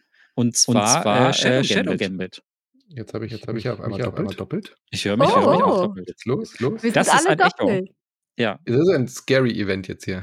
Ja, ja, das ja, war ja, wirklich sehr gruselig. Das war ganz absichtlich gemacht. Ne? Das ist jetzt äh, genau. wegen der Complex und so haben wir das, das jetzt. Found Footage, äh, ja. Found Footage, äh, Grusel. Ja, also wir, wir reden jetzt wahrscheinlich über das beste deutsche Spiel, was kein Mensch gespielt hat. Ja, mit der besten, äh, mit dem besten Soundtrack, den keiner gehört hat. Ich habe ein Interview äh, mit den Komponisten oh, ja. gehabt, äh, könnt ihr, sollten wir hier auch verlinken an der Stelle. Und zu dem Zeitpunkt, als das Interview aufgenommen worden ist, wusste der Komponist leider nicht, dass hm. äh, das Studio schließt. Das war äh, sehr tragisch. Also ja. wirklich zwischen Veröffentlichung und der Aufzeichnung äh, wurde das bekannt gegeben. Er wurde zum Glück auch nochmal jetzt geehrt. Also Mimimi Productions, die dieses Spiel gemacht haben, hatten nach der Veröffentlichung dann eben beschlossen, dass es ihr letztes Spiel ist. Äh, Mimimi kennt man von Desperados 3, von Shadow Tactics und äh, eins der besten Studios in Deutschland, die wirklich von Erfolg gekrönt waren, wenn man die Wertungen anschaut, aber wahrscheinlich eben nicht finanziell. Also für den Aufwand, den sie in ihre Spiele gesteckt haben. Wir haben ich habe sie ja begleitet bei Desperados 3 äh, und da auch mit dem Musiker ein, ein, ein Projekt, äh, ein Podcast gemacht. So viel Liebe und so viel Hingabe, wie die in ihre Spiele gesteckt haben, muss man wohl leider sagen, das war wahrscheinlich nicht lukrativ im Endeffekt. Also diese mhm. Spiele sind so gepolished, aber verkaufen sich nicht in den Stückzahlen, dass es das eigentlich wahrscheinlich rechtfertigt. Die genaueren Details kenne ich leider auch nicht. Ich weiß nicht, was jetzt wirklich die, die Gründe waren, aber man hört schon raus, dass sie jetzt halt aufhören, wenn sie am besten waren, weil meine Vermutung ist einfach, dass das Studio gemerkt hat, wenn wir auf dieser Produktionsqualität weiter Spiele entwickeln, sie aber nicht diese Verkaufszahlen haben. Und sie wurden ja mit äh, Shadow Gamble The Cursed Crew so heißt das Spiel voll, äh, zum eigenen Publisher, haben sich ja damals von Dedelic gelöst, äh, nach Shadow Tactics, hatten dann ja Desperados 3 bei THQ Embracer gemacht und wurden jetzt dann eben ihren eigenen Publisher und haben alles selber gemacht und trotzdem scheint die Rechnung nicht aufzugehen, was wirklich sehr, sehr schade ist, vor allem für die tollen Menschen, die da bei Mimimi arbeiten, die hoffentlich jetzt überall auch noch gut unterkommen. Äh, das Studio ist noch am Abwickeln, also Shadow Gamble The Curse Crew hat jetzt auch noch ganz frisch äh, DLCs bekommen Und äh, also niemand, der dieses Spiel gekauft hat, wird jetzt irgendwie mit einem unfertigen Produkt abgestempelt. Also die haben wirklich alles sauber abgewickelt. Aber ja, das Ding hat tolle Kritiken bekommen, aber eben hat sich halt nicht so verkauft, als das Mimimi weitermachen kann. Was sehr, sehr schade ist. Und was ist Shadow Gambit The Curse Crew? Ist einfach die logische Fortführung dieses äh, Nischengenres, was sie sich halt ausgesucht haben. Ähm, Echtzeit-Taktik-Genre, also bisschen vielleicht im Fahrwasser von so Spielen wie, wie Baldur's Gate oder eben auch Jagged Alliance, aber eben ohne diese echte Pausefunktion, keine Rundentaktik, wo du ewig über deinen Zug überlegst, sondern eben alles in Echtzeit machst. Und du hast so einen kleinen Pausemodus, der dann eben als Magie, als Feature eingebunden ist, dass du quasi steuern kannst, dass drei Leute gleichzeitig eine Attacke machen mhm. oder dass du die, die Leute eben so äh, timen kannst. Aber es ist wohl einfach ein Genre, was sich halt, was sie jetzt zur Perfektion hinbekommen haben, aber was halt trotzdem noch eine zu kleine Nische ist. Michi, ja, du hast auch ein bisschen äh, reingespielt. Genau. Ne? Das ist, ähm, habe ich sogar recht viel gespielt. Das ist ein sehr, sehr gelungenes Spiel. Ich würde jetzt hm. nicht sagen, es ist das Beste. Ich fand vorher den Aiko DLC, den sie gemacht haben aus dem japanischen ja. äh, Szenario, den ich fand, fand ich noch ein bisschen besser. stärker. Ja. ja. Aber das ist ja eine persönliche Note, ob man jetzt gerade Bock auf Piraten wie in Fluch der Karibik hat oder nicht. Ja. Äh, aber davon abgesehen äh, hat da alles gestimmt und ich würde dir zustimmen, wenn du sagst, das muss das Genre im Endeffekt sein, was mhm. einfach nicht mehr die Größe an eine Zielgruppe hat, wie das noch 1999 als Kommandos rauskam der Fall war. Da war das eine kleine Revolution und genauso äh, ein viel schlechteres Spiel, Kommandos 3 oder 4, was da ja jetzt rausgekommen ist, ich glaube 3, äh, auch überhaupt nicht ähm, mhm. ansatzweise so gut von der Qualität und das verkauft sich auch nicht. Hätte man ja denken können, da passt es dann vielleicht mit dem Szenario wieder.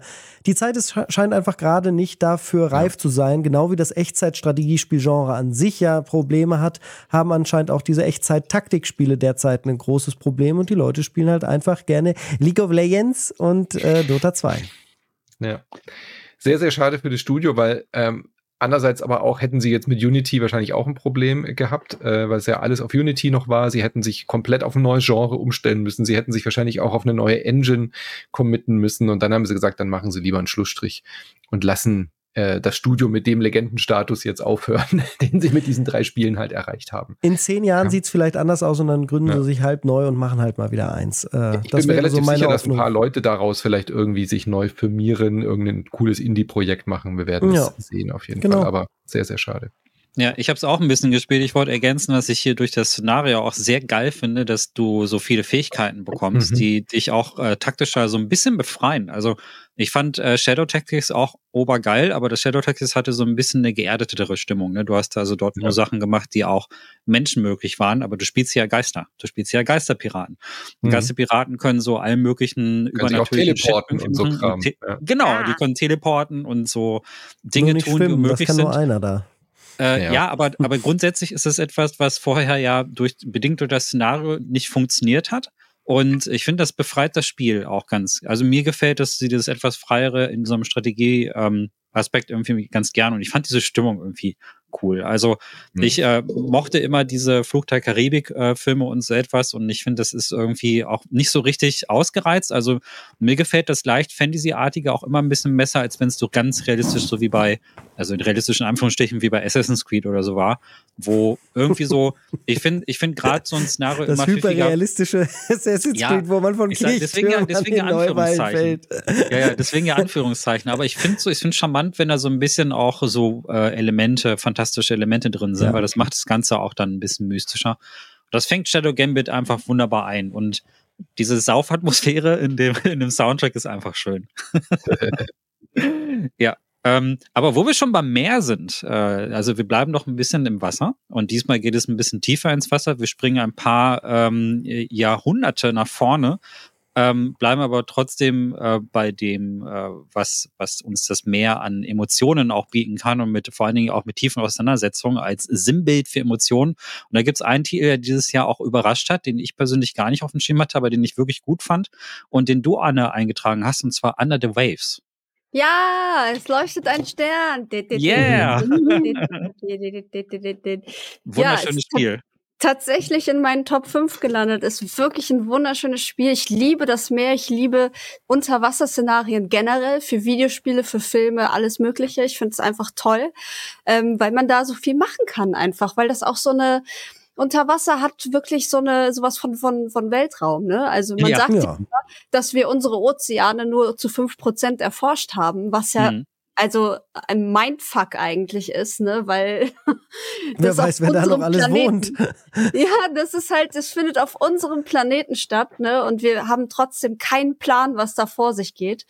Und Under the Waves war so eine schöne Geschichte von einem jungen Mann, der für eine für junger Mann, naja, ja, Mittelalter Mann, Middle-aged, so. ja. ja.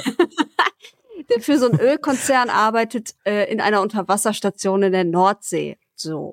Mhm. Und der hat aber echt einen schweren Schicksalsschlag hinter sich und versucht quasi sich so ein bisschen zu flüchten auch. Also es ist so ein bisschen der Versuch, dem echten Leben aus dem Weg zu gehen und nicht darüber nachdenken zu müssen, wie geht's jetzt eigentlich weiter, sondern er stürzt sich halt in diese Arbeit, die ja sehr abgeschieden ist, fern von allem. Und ähm, trifft da unter Wasser dann auch einen, einen Seehund, eine Robbe, die, der ihn begleitet. Joe heißt der Gute, ähm, mit dem er sich so ein bisschen anfreundet. Und es geht halt sehr viel darum, irgendwelche Arbeiten dort vorzunehmen, so handwerkermäßig ähm, an den verschiedenen Örtlichkeiten, die da aufzufinden sind. Und dann auch so ein bisschen aber auch wieder zu hinterfragen, ähm, ist es eigentlich so geil, dass ich für diese Firma arbeite, für diese riesen, für diesen Riesenkonzern. Es geht auch viel um Umweltverschmutzung. Man kann sehr, sehr viel Plastik aufsammeln, auch immer mal wieder. Und das Geile ist halt, dass ich ähm, mit diesem U-Boot durch mit dem ich mich da durch das äh, äh, Meer bewegen kann, ich so völlig freie Hand habe auch, so zwischendurch. Also man muss nicht zwingend sofort diese Aufgaben erfüllen, sondern man kann auch einfach ähm, dieses Meer erkunden und dann irgendwie alte Wracks besichtigen. Da sind Flugzeuge abgestürzt, da schwimmen noch Zweite Weltkriegsminen rum, da sind ganze äh, riesige ähm, Galeonen untergegangen, die man ähm, besichtigen kann quasi. Man kann interessante Gegenstände finden. Also es ist super, super krass. Man kann Wale fotografieren. Ja, so. genau. Tiere noch aller, aller möglichen Arten findet man dort. Man kann sie fotografieren. Man kann ähm, um sie rumschwimmen, mit ihnen schwimmen. Und das ist etwas, was mich sehr beruhigt einfach. Ich finde, das hm. hat eine tolle, tolle Ausstrahlung, eine tolle Atmosphäre. Ähm, und es hat einfach Spaß gemacht. Es hat Spaß gemacht, das alles zu ergründen und auch die Motive hinter ihm und wie er sich verhält und was mit seiner Frau jetzt ist, ja. ähm, die an Land auf ihm wartet und sowas und eigentlich gerne mit ihm kommunizieren wollen würde und das Leben irgendwie weitermachen, äh, weiterleben wollen würde. Und es ist ein bisschen komplex, was das dann angeht. Und es wird auch dann am, zum Ende hin natürlich sehr verwoben, weil dann natürlich auch viel auch in der Geschichte dieser Ölfirma passiert. Aber ich muss sagen, es hat mich alles so bei der Stange gehalten und so begeistert. Ich habe wirklich richtig Lust auch einfach gehabt, rauszufinden, was es damit auf sich hat und was ja. da alles versteckt ist unter Wasser, was ich da erkennen kann und sehen kann. Und ja, deswegen ja. ist es in meinen Top 5 gelandet, weil es einfach, es war einfach ein schönes Spiel, gepublished übrigens von Quantic Dream. Mhm. Ähm, aus Frankreich. Projekt, was aber dann gepublished wurde von denen, ja. Genau, und auch in Zusammenarbeit halt ähm, mit einer Umweltorganisation, mhm. die sich dann halt auch natürlich für saubere Meere einsetzt und ähm, für halt nachhaltige Energien. Und das hat auch irgendwie alles so eine sehr positive Message bei mir hinterlassen ja. und kam auch eigentlich ganz gut weg. Also Kritiker haben das ähm, auch, äh, oh. auch alles sehr honoriert, ähm, was, was das Spiel zu bieten hat. Und jetzt gibt es sogar ein Update, ähm, mit dem man die Robbe Jo spielen kann. What? ja, yes. das habe ich noch gar nicht gesehen. Knifflig, Geil. Ist ein bisschen knifflig, weil ähm, ich habe es ja durchgespielt und du kommst ja dann, wenn du wieder reinspielen willst, automatisch vor die Mission, die das Spiel mhm. beendet. Mhm. Ähm, das reicht aber nicht, um diese Robbe zu spielen. Das heißt, ich muss wahrscheinlich neu anfangen oder so. Also es gibt keinen Modus, den ich jetzt explizit ja, okay. sehe, wo, wo drauf steht, mhm. Spiel, Robbe spielen oder du musst so. Erst die Romanze bis zu der Stelle, wo man Jo machen. am ersten Mal trifft, ja, genau. Ja, irgendwie sowas, genau. Ja. Ja, Ich hatte ja so ein paar Kritikpunkte, haben wir im Cast ja auch ausführlich mhm. besprochen. Insgesamt bin ich aber in der positiven Grundtenor bei dir.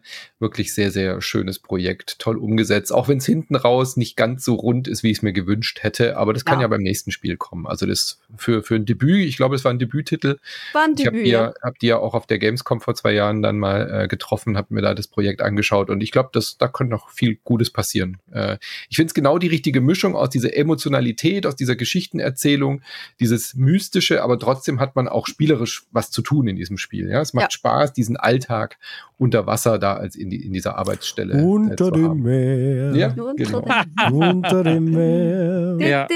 Hat mir auch, hat mir auch gut gefallen. Also ich fand, äh, mir hat vorher in den Jahren schon Subnautica, ähm, die beiden Teile haben mir schon gut gefallen. Und ich finde, mhm. irgendwie ist es genau das, was du sagst, Anne. Unter Wasser hat so, es fühlt sich nicht ganz wie Weltraum an, aber irgendwie ist es man, mhm. sobald man unter diese Meeres äh, wirklich abtaucht, taucht man auch wortwörtlich wirklich ja. ab. So, man ist halt mhm. halt wirklich, das ist so, das ist so immersiv ähm, durch das ganze Design und durch das Environmental Storytelling, dass du, dass du halt wirklich vergisst, dass du jetzt da irgendwie äh, eigentlich auf der Couch sitzt. Also es hat bei mir jedenfalls ja. diesen Effekt. Mhm. Finde ich durchaus vergleichbar mit Weltraum. Ähm, funktioniert nicht bei, bei jedem Spiel. Auch. Kleiner Spoiler für gleich, aber ähm, es gibt, äh, aber grundsätzlich ist es halt bei mir, also bei mir zieht das auch total gut. Also Subnautica hat mich damals auch total gefangen. Hier hast du jetzt bloß, ähm, nee, also weniger Survival, sondern vielmehr diese Zum emotionale Glück gar kein Survival. Ne? Ja. ja, genau. Mhm. Und das ist etwas, was mir, was mir auch total gut gefällt. Und das ist irgendwie schön. Quantic Dream hat ja auch die Konsolenversion von dem Spiel aus Deutschland äh, gepublished, was auch auf dem Meer gespielt hat. Wie hieß das nochmal? Ähm, wo man dieses Monstermädchen gesteuert hat. Ähm, auf dem Wasser. Ihr wisst, was wow. ich meine. Das ja, ist, ja, äh, die, cool. von Cornelia Dingens ähm, aus, äh, die mit dem. Ja. Ja, ja, ja. ja, ach, es liegt mir auf der Zunge. Cornelia Funke? War, nee. Äh, aber die hieß auch Cornelia und sie hat, ähm, fällt mir bestimmt gleich ein. Ja, du, ihr wisst, was ich meine, ne? Und ja. man muss seine inneren Monster bekämpfen, man ist dann mit so einem ah, Boot. Ja, ja ach, weiß, natürlich. Oh, ja, sea of Solitude. Sea mhm. of Solitude, genau. Danke. Ja, richtig, genau. Und äh, das ist auch von Quantic Dream übrigens gepublished, ne? Also die haben ein ganz ah. gutes Händchen dafür. Ich glaube, ähm, das ist, finde ich, auch cool, dass sie solche kleinen Indie-Games rauspicken. Das war ja ursprünglich EA, aber dann gab es später so einen Switchport und der kam zum Beispiel über mhm. Quantic Dream. Ähm, und äh, das finde ich ganz schön. Hat Quantic Dream nicht mal Sony gehört oder bin ich jetzt komplett verwirrt? Quantic Dream? Nee, die hatten einen ja. Die haben doch Heavy Rain und so, alles immer exklusiv ja, ja, ja. Sony-Plattform. Exklusivdeals, ja. Aber die Spiele gibt es jetzt alle auch für den PC.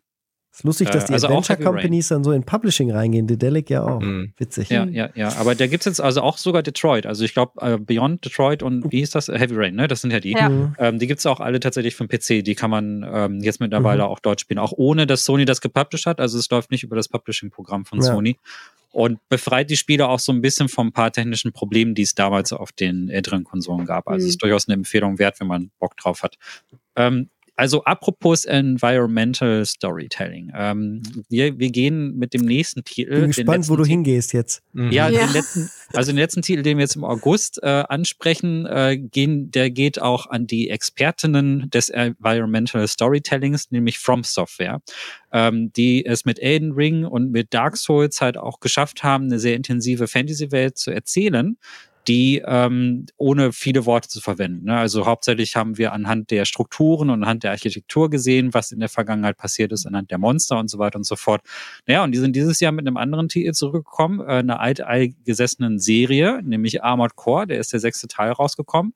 Fires of Rubicon, ähm, den hast äh, du dir markiert, Michi. Und ja, ich schmeiß mal da rein ähm, dieses Spiel, reines Mecha-Action-Spiel, ist ja eh ich schon weiß nicht, ob ich das gleiche Spiel gespielt habe wie du nach ja. der Einleitung. Ja, und ich finde, ich fand diese, ich fand es trotz dieser ganzen Action, fand ich diese ganze apokalyptische Stimmung irgendwie ganz schön eklig auf eine Ach so, gute Art. Okay. Ne? Weißt du, was ich meine? Techno, Zukunft, irgendwie widerlich, Welt am Ende. Ähm, die Welt ist, so, ist auf jeden Fall am Ende und es ist überall Krieg und es muss überall genau. geballert werden. Das ist das, was ich mitgenommen habe. Vielleicht nicht ganz das, was sich die Menschen nach Elden Ring erhofft haben. Es gab ja einige From Software-Fans, die äh, mit Dark Souls groß geworden sind und dann nur das kannten, aber nicht die Erstlingswerke von From Software kannten. Und die waren dann ja, einmal vielleicht gegen den Kopf gestoßen, als sie dann Armored Core gespielt haben. Und es ist halt das gleiche Armored Core, wie man es schon von früher kannte. Äh, eine große, ein großer Fokus auf die äh, Individualisierung der Mechs und ein extrem hohes Tempo und eine extrem starke äh, ja, Fingerakrobatik am Gamepad, die gefragt ist. Und äh, wenn man all das mitbringt, dann hat man mit diesem Arcade-Action-Geballer sehr, sehr viel Freude und Spaß und es hat einen extrem hohen äh, Coolness-Faktor, wie ich finde. Es, äh, diese Funksprüche, die durchkommen, man fühlt sich äh, sehr, sehr cool. Und ähm, also geht mir zumindest so, während ich das spiele. Ja. Man fühlt sich sehr, sehr man cool. Man fühlt sich sehr, sehr cool. äh, vieles gelingt auch, man fühlt sich aber auch sehr, sehr uncool, wenn die Sachen halt nicht so laufen und das Spiel dann zu schwer ist und vielleicht ein Endgegner zu krass ist. Äh, das ging mir durchaus auch so, aber das ist ein sehr, sehr solides äh, Armored Core, ähm, das ich aber auch nicht komplett neu erfindet und deswegen auch wieder genauso schnell für mich in meiner Wahrnehmung verschwunden ist, wie es gekommen ist. Hätte da nicht From Software dran gestanden, wäre es sogar mhm. eine riesige Nische gewesen und nach wie vor. Äh, ist es, ist es ja auch eine Nische, war von immer eine Nische, ne? Also die mhm, Armored Core genau. haben eine ja, feste Fangemeinde. Der Name From Software hat inzwischen ja. so viel äh, ja. hervorgehoben. Gerade nach Elden Ring halt, ja. Ja, dass das dann nicht mehr aber, ganz so funktioniert hat. Die war, glaube cool. ich, äh, gemütlicher in der alten Nische. Ja, ja, ich finde es aber cool, dass sie es immer noch schaffen, zwischendurch ein paar Projekte nebenher zu machen. Und äh, Armored mhm. hat mich dann schon ein bisschen überrascht. Äh, vorher gab es ein VR-Spiel, äh, Derasheen hieß das, glaube ich. Das fand ich ganz gut. Da hat man einen Geist gespielt. Das war ein schönes Ding. Und hätte ich jetzt nicht gedacht, dass die, dass die nebenher noch so experimentelle Projekte machen. Das Armored ist das unexperimentellste von allen. Ich glaube, das ist die sicherste Bank, die sie tatsächlich haben, weil das einfach eine feste Hardcore-Fanbase hat und Mechs einfach immer funktionieren. Mhm. Und ähm, ich denke, dass äh, das ist dann im Vergleich Vergleich zu den anderen Titeln halt weniger innovativ. Ich fand es aber gut. Also ähm, ich, ich habe nichts anderes gesagt. Ich habe ja gesagt, ja. es ist sehr gut sogar. Äh, es ist Kingsfield wäre noch größerer Gamble gewesen. Glaub, genau, Kingsfield wäre gewagter gewesen, aber man muss halt einfach sagen, äh, also es ist ähm, eins der besten, immer noch eins der besten Mech-Spieler und mhm. die, was bei From Software immer mitschwingt, ist halt einfach diese sehr nüchterne Atmosphäre, äh, die mir persönlich aber sehr gut gefällt. Also die haben ja. immer so dieses Düstere, bei denen ist die Welt immer was Schreckliches, ähm, was aber mhm. gut zu den Szenarien passt, weil so würde man sich das jetzt bei so einem, so einem Krieg, wo ganz viele Mechs rumfliegen, halt auch vorstellen. Und ähm, geht, also ich hatte aber auch das Gefühl, dass dieses Spiel ein bisschen mehr abgeht als andere Armor Cores. Also die sind nicht alle so schnell. Ja, das lag halt, glaube ich, daran, dass sie eben nicht es geschafft haben, den äh, Fokus so auf die Story zu setzen, wie das dann viele neue From Software-Fans gemacht haben, sondern es ist immer noch dieses, Ah, kannst du den Highscore knacken, kriegst du einen A-Ranking nach der Mission.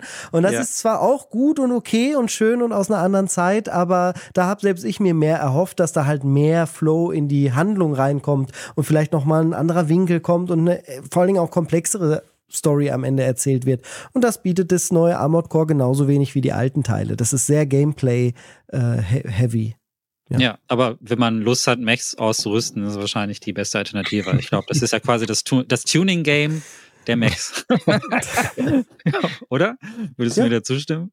Würde ich dir zustimmen. Das Tuning, da hat man auch vor allen Dingen ähm, fast so viel Zeit wie in den Missionen zu tun, wenn man es richtig machen will. Es hat auch so ein bisschen was von ähm, Trial and Error, weil man viele der Missionen und Gegner erst kennenlernt, dann während der Mission und sich sagt, ah, hätte ich diesen doofen Raketenwerfer der Zielsuchend ist doch bloß nicht abgelegt vor der, Saison, vor der Mission, dann muss ich den doch wohl noch mal damit machen.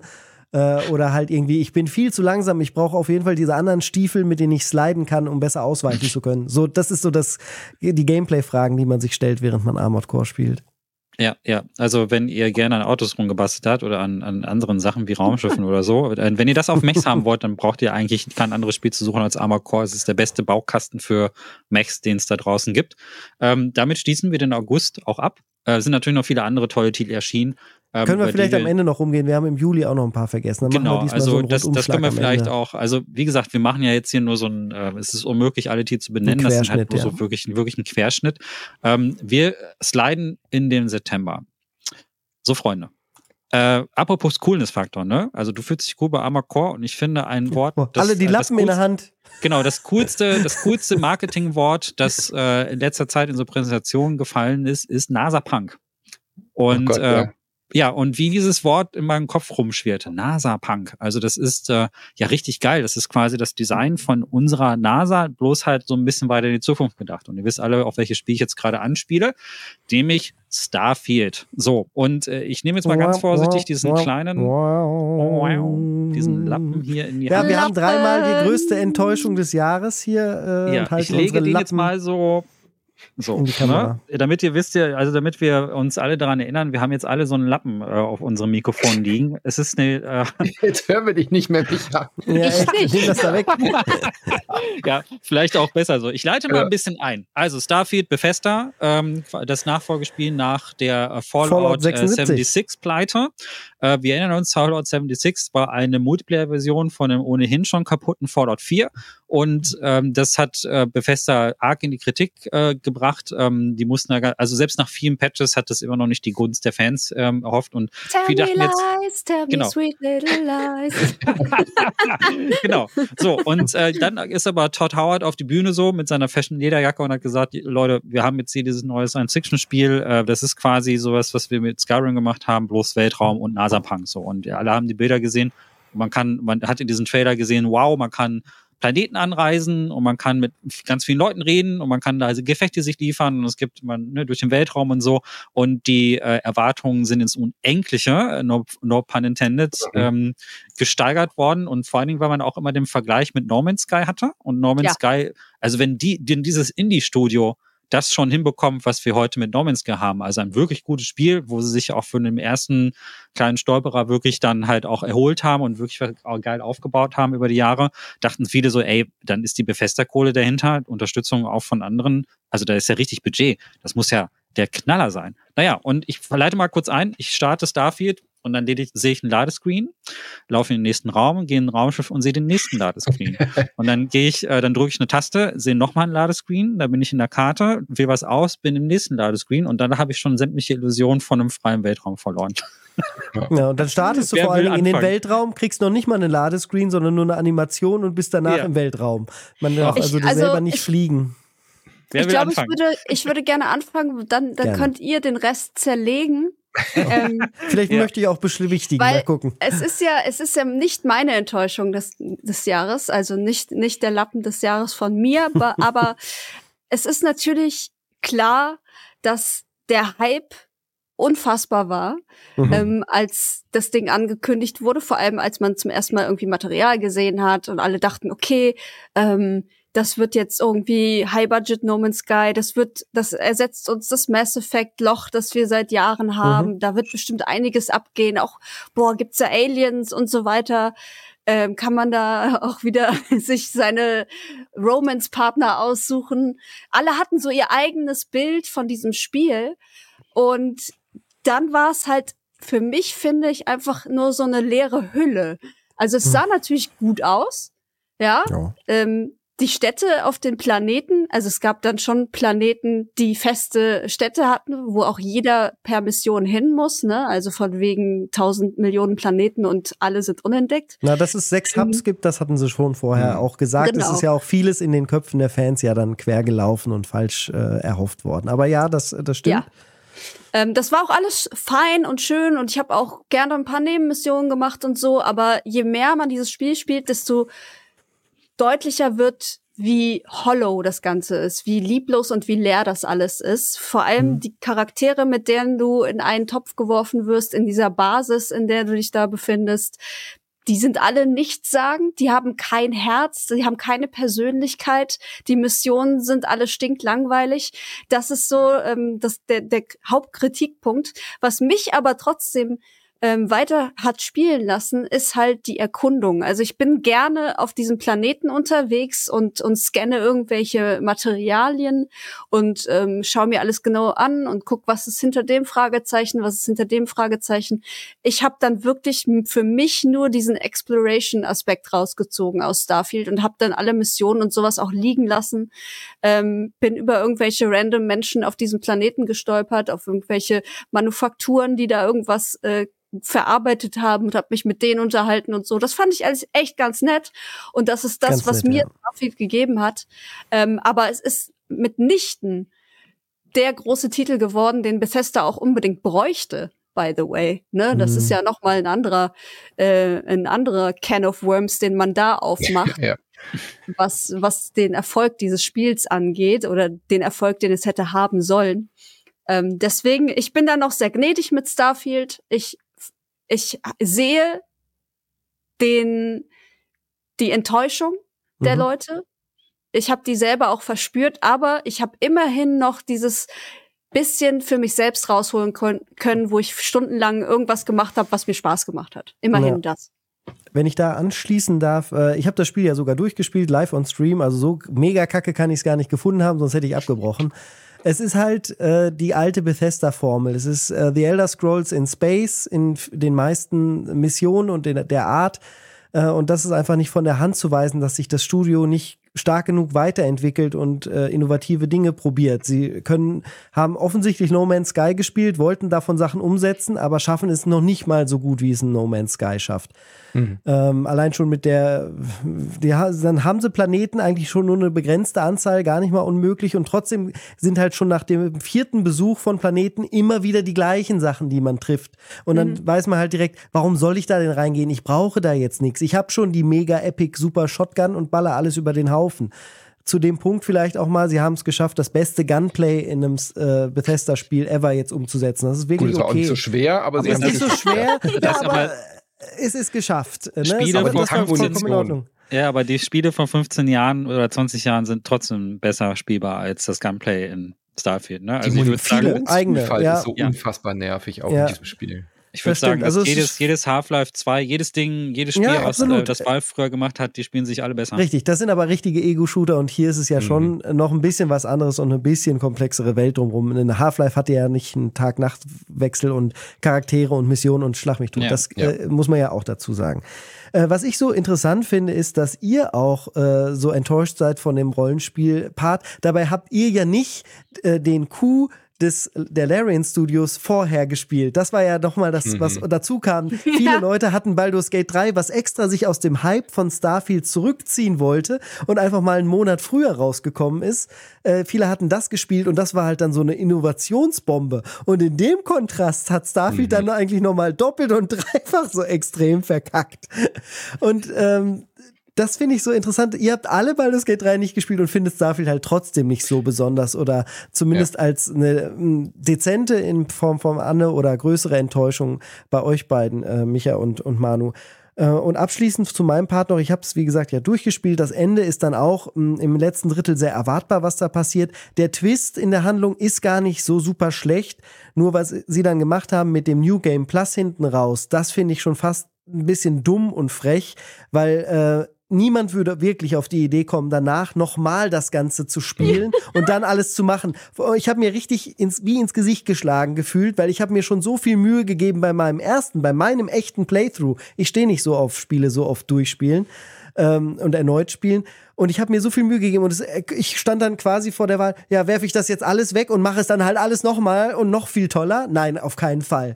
Dann bin ich lieber in meiner Welt geblieben und habe da dann alles noch ein bisschen weiter gemacht. Ich habe da ja auch versucht, so viel Rollenspiel wie möglich irgendwie reinzubringen, indem ich halt so eine evil, bitch-mäßige, krasse Tante gespielt habe, die so ein bisschen frech auch war und ein bisschen das Rollenspiel herausgefordert hat. Und da hat Starfield mir einfach viel zu wenig Möglichkeiten gelassen. Am, mhm. Ende bin ich halt, am Ende bin ich wieder der Savior of the Galaxy, the good guy, the good person. Äh, es gibt ja. mir gar nicht die Möglichkeit, wie in einem Baldur's Gate 3 wirklich böse zu spielen. Ja, das ist mein Take.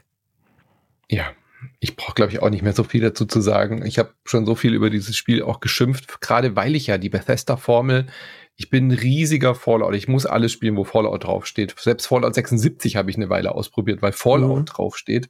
Ich war auch von Fallout 4 schon so ein bisschen enttäuscht, aber immerhin hat das noch gute Elemente. Ja, da kann man das, das langweilige Bauen kann man ignorieren und kann trotzdem noch schöne Fallout-Momente in diesem Spiel erleben. Mhm. Aber ich mag Science Fiction. Ich mag auch so Spiele wie Mass Effect und so. Ja, also ich bin für Science Fiction total zu haben. Ich mag die Bethesda-Formel und trotzdem funktioniert Starfield für mich nicht.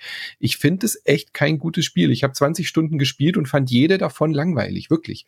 Ich habe null Spaß in diesem Spiel. Es reißt mich nicht mit. Ich finde die Story langweilig. Ich finde die Planeten langweilig.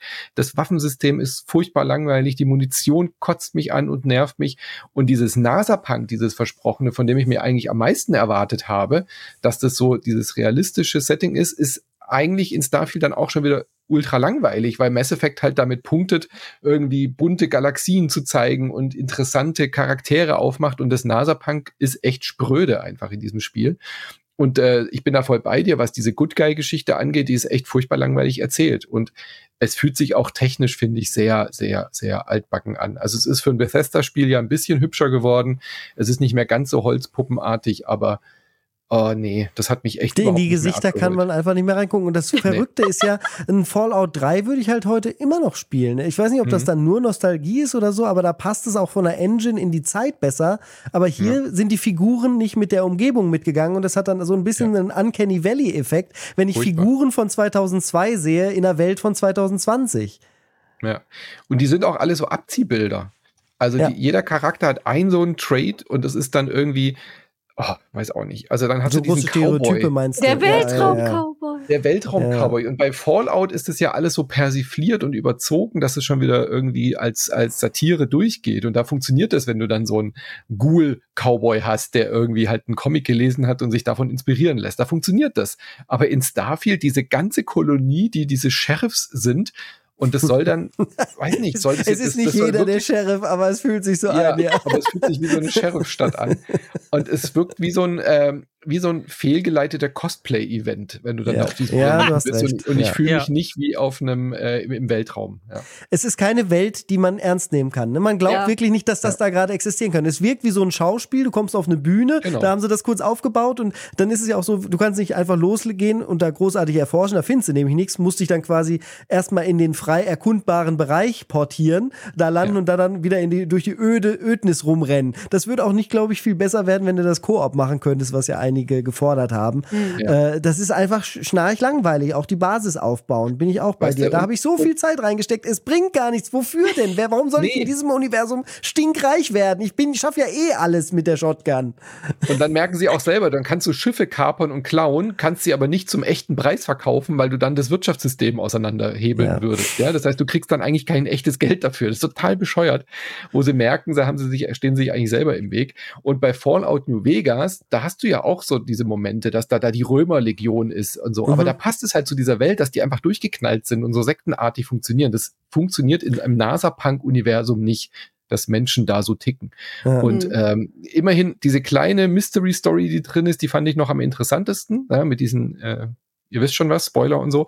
Aber äh, so richtig durchgezogen und gefesselt hat die mich dann nicht, dass ich da weitergespielt habe. Und ich bin echt, echt einfach deswegen auch Lappen des Jahres, weil ich einfach mhm. so enttäuscht bin, weil ich mir wirklich erhofft hatte, das wird ein schönes, großes, modernes Bethesda-Spiel, was diese Kinderkrankheiten von früher nicht mehr hat und Science Fiction reinbringt und endlich mal eine neue IP. Aber mit der IP bitte äh, keine das, Fortsetzung. Also bitte dass sie es nicht geschafft haben, das hatten wir ja auch im Cast dazu gesagt, es gibt doch schon The Outer Worlds und die hat so vieles Bestes besser Spiel, gemacht echt. als das. So gut.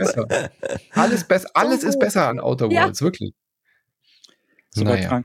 Es wird ja immer wieder diese Bethesda-Formel erwähnt, ne? Und wenn, mhm. wenn wir von Federn und von Bugs reden und so, dann reden wir von einem bestimmten Jank, der mit dem Bethesda-Spielen irgendwie mitkommt. Und die Leute haben das früher bei Skyrim und auch teils bei Oblivion und so akzeptiert, weil diese Bethesda-Formel eben nicht war, dass alles irgendwie kaputt war, sondern dass eben so viele Sachen zufällig passieren konnten. Und ich kann mich erinnern, mhm. dass ich Skyrim gespielt habe.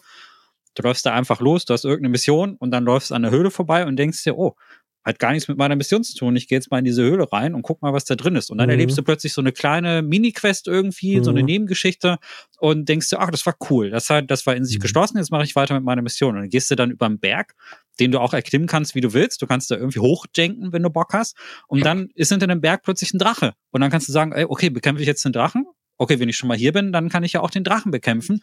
Und so ist es bei Fallout ja auch gewesen. Man läuft irgendwie da so in mhm. dieser Ödnis rum, man läuft um die Ecke und dann ist irgendwas Überraschendes passiert. Und dann ist es egal, ob es janky ist, ne? weil das Erlebnis war einfach cool, weil da auch ein Zufallsfaktor drin war, den ich jetzt bei Starfield einfach kaum gespürt habe. Also mhm. da ist gerade das Erkunden so entkoppelt. Genau das, ja. was du sagst, kann da gar ich nicht passieren, weil du immer in diesen, ich gehe in den Explore-Modus, wo ich immer mhm. durch die äh, zu, äh, zu, Fuß ja auch noch, was halt so krass ist, es gibt nicht mal ein vernünftiges Jetpack oder irgendwie mhm. ein Buggy oder sonst was, damit das mal ein bisschen vorwärts geht in dem Spiel.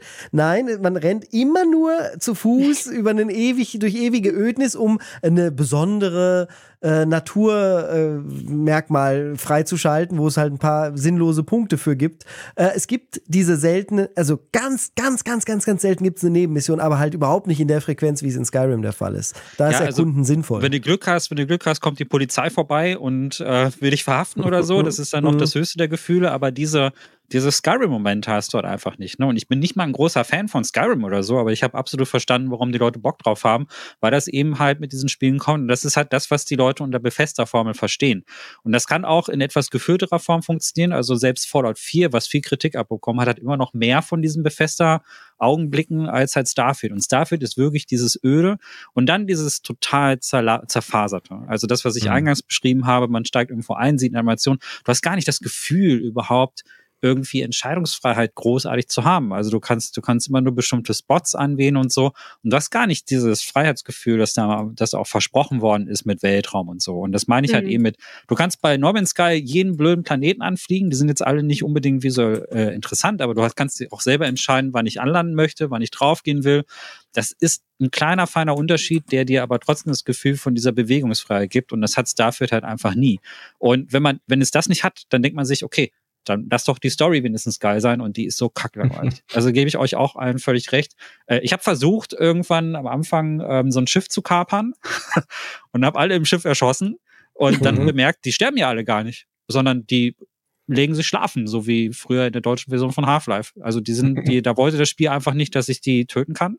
Und da wurde mir klar, okay, ähm, so viel Bewegungsfreiheit habe ich da eigentlich überhaupt gar nicht. Ja also krass. die wollen, ja, die wollen, die wollen halt eben, dass ich halt einfach in diese Richtung gehe. Also ich wollte so wie du spielen, Michi, ich wollte es auch ein bisschen herausfordern. Ich fand das ja, weil das alles so geordnet war. Das hat mich so angekotzt. Man kommt da rein und alle so, ja, Mhm. Alles ist so ja. sauber und Das ging so, aber bei mir. Ich habe Leute auch umgebracht. Ja. Tatsächlich, das Doofe war daran dann, dass die Leichen halt nicht verschwinden.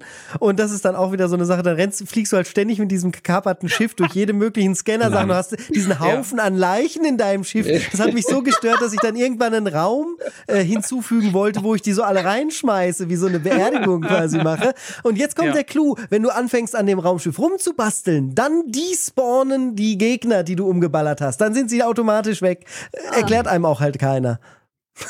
Das ist auch so, das ist auch merkwürdig, du kannst ja auch Gegenstände zum Beispiel klauen. Und aus irgendeinem Grund weiß das ganze Universum, dass du jetzt irgendeine blöde Tasse geklaut hast. So. Also wenn du mhm. einmal erwischt wirst, mhm. dann fliegst du irgendwie drei, vier Planeten weiter. Das Schmuggelsystem ist mega nervig. Und das Inventarsystem so. haben wir gar nicht angesprochen, auch furchtbar. Oh furchtbar. Also solche Sachen, die völlig inkonsistent und völlig unlogisch sind. Also musste wieder die PC-Community ran und alles mit einem Early Mod ja. für das Inventarsystem retten. Das, da sollte, das ist wirklich peinlich für Bethesda. Dann bringen ja. sie zwei Monate später einen Patch raus, der immer noch kein vernünftiges Inventar hat, aber sagen, hey, aber ihr könnt jetzt die Sachen direkt essen, die ihr in der Spielwelt findet.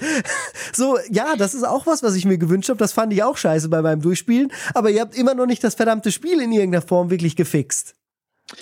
Das Traurig. wird auch so passieren. Also ich, das Konzept ist ja immer noch geil und das wäre auch meine und wahrscheinlich auch eure Empfehlung, wenn jemanden das jetzt wirklich interessiert, das Starfield immer noch, dann würde ich echt warten, äh, auf, dass die PC-Version gefixt wird, dass die Community da jetzt rangeht, äh, weil es gibt viele Leute, die, Community die auch immer noch ja, nee, aber nicht so viele Meinst wie bei Skyrim. Ich glaube, Meinst das wird jetzt das am schwächsten unterstützte Bethesda-Spiel ever aus der Mod-Community. Ja. Die haben auch keinen Bock mehr auf diese Engine. Die sind ja. maximal angepisst gerade alle. Mhm. Okay, aber es wird immer noch besser als das, was, äh, es was ist, wird immer noch verbessert ne? als das, was ja, jetzt da ist. Also wenn das Inventar, Inventarsystem und Kleinigkeiten besser wären, dann, also da würde ich, das würde ich auch empfehlen. Ich habe es auf der Xbox ja. gespielt und mich gefragt, äh, ich habe mich insgesamt gefragt, ob mein Spielstand irgendwann so groß wird wie bei der PS3-Version von Skyrim, dass das Spiel dann irgendwann nicht mehr startet. Wo die so. alten Saves immer mit drin waren. Ja, da gab es diesen Bug, dass der, dass der Spielstand so groß wurde, dass das Spiel irgendwann nicht mehr stark ja. ist. Naja, äh, traurig. Also auch von mir, also äh, bei drei Leuten hier der Lappen des Jahres, äh, bei Anne fast. Mhm. ähm, wir halten nochmal imaginär diesen Lappen in die Kamera. Ähm, ich finde, was ganz gut passt, ist der nächste Titel, auf den ich zu sprechen kommen möchte, weil der hat sich auf, ähm, der ist richtig, richtig schlecht gestartet, hat einen super schlechten Launch gehabt und kriegt jetzt bald aber seinen finalen Patch, hat das ähm, Entwicklerstudio angekündigt und ist mittlerweile eine fantastische runde Sache geworden. Nicht zuletzt durch den DLC, der rausgekommen ist im September. Und zwar reden wir über Cyberpunk 2077 Phantom. Liberty. Mit Sexy Idris Elba. Und äh, yeah. das ist eigentlich alles, was man da sagen muss. Äh, da muss man schon spielen. also wenn ich ein Spiel gerne eine Dating-Option gehabt hätte, dann mit Sexy, Sexy Alba. Ach ja, so ein tolles, äh, so ein tolles Ich fand Spiel. das Spiel auch gut, ohne den toll zu finden. Wollte ich nur mal so gesagt ja, haben. Ja, äh, es ist nur ein Edit Sahnehäubchen obendrauf, ja. Ja, finde ich. Nein, also wirklich mit das beeindruckendste Motion Capture, was ich äh, bisher gesehen habe. Äh, Phantom Liberty ist eine unfassbar gute äh, DLC-Kampagne, die nochmal einen kompletten eigenen Stadtteil in Cyberpunk 2077 reinbringt, äh, mit einem weirden ersten Start, also die erste mhm. Stunde, wenn wir das wieder durchziehen, ist mhm. auch hier mhm. nicht ideal, aber sie ist zumindest irgendwie erträglich. Erträglich. So, man, man macht auf einmal eine Jump'n'Run-Passage in, in der Ego-Perspektive.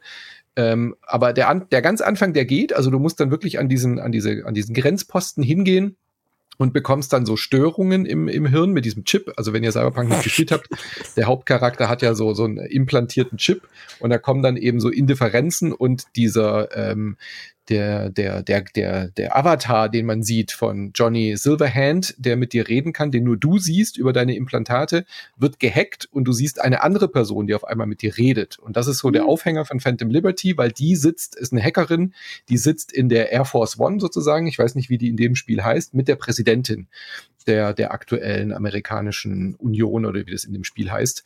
Und sie sagt, du bist unsere einzige Hoffnung. Du, dadurch, dass du diesen Chip hast, kann ich mit dir reden. Alle, wir sind nämlich komplett au, au, ausgeschlossen von der, äh, von allen anderen Kommunikationsmitteln und wir stürzen gerade auf Phantom Liberty, äh, Quatsch, auf, ähm, wie heißt die Stadt? Äh, Night City. Äh, Night City zu und wir crashen da mitten rein in diesen Stadtteil und es würde wahrscheinlich als Terrorakt verstanden werden. Du musst uns irgendwie mhm. helfen. Das ist eine super geile Prämisse. Und dann muss man aber irgendwie sich da so reinschleichen und auf einmal spielt man 20 Minuten lang Jump'n'Run-Passagen, bevor man eigentlich in diesem Stadtteil ist, der so ein bisschen autark vom, äh, vom, vom restlichen Night City fungiert. Da ist dann so ein, ja, so, so ein ähm, Ganoven-Baron, der quasi so eine eigene Substaat ausgerufen hat.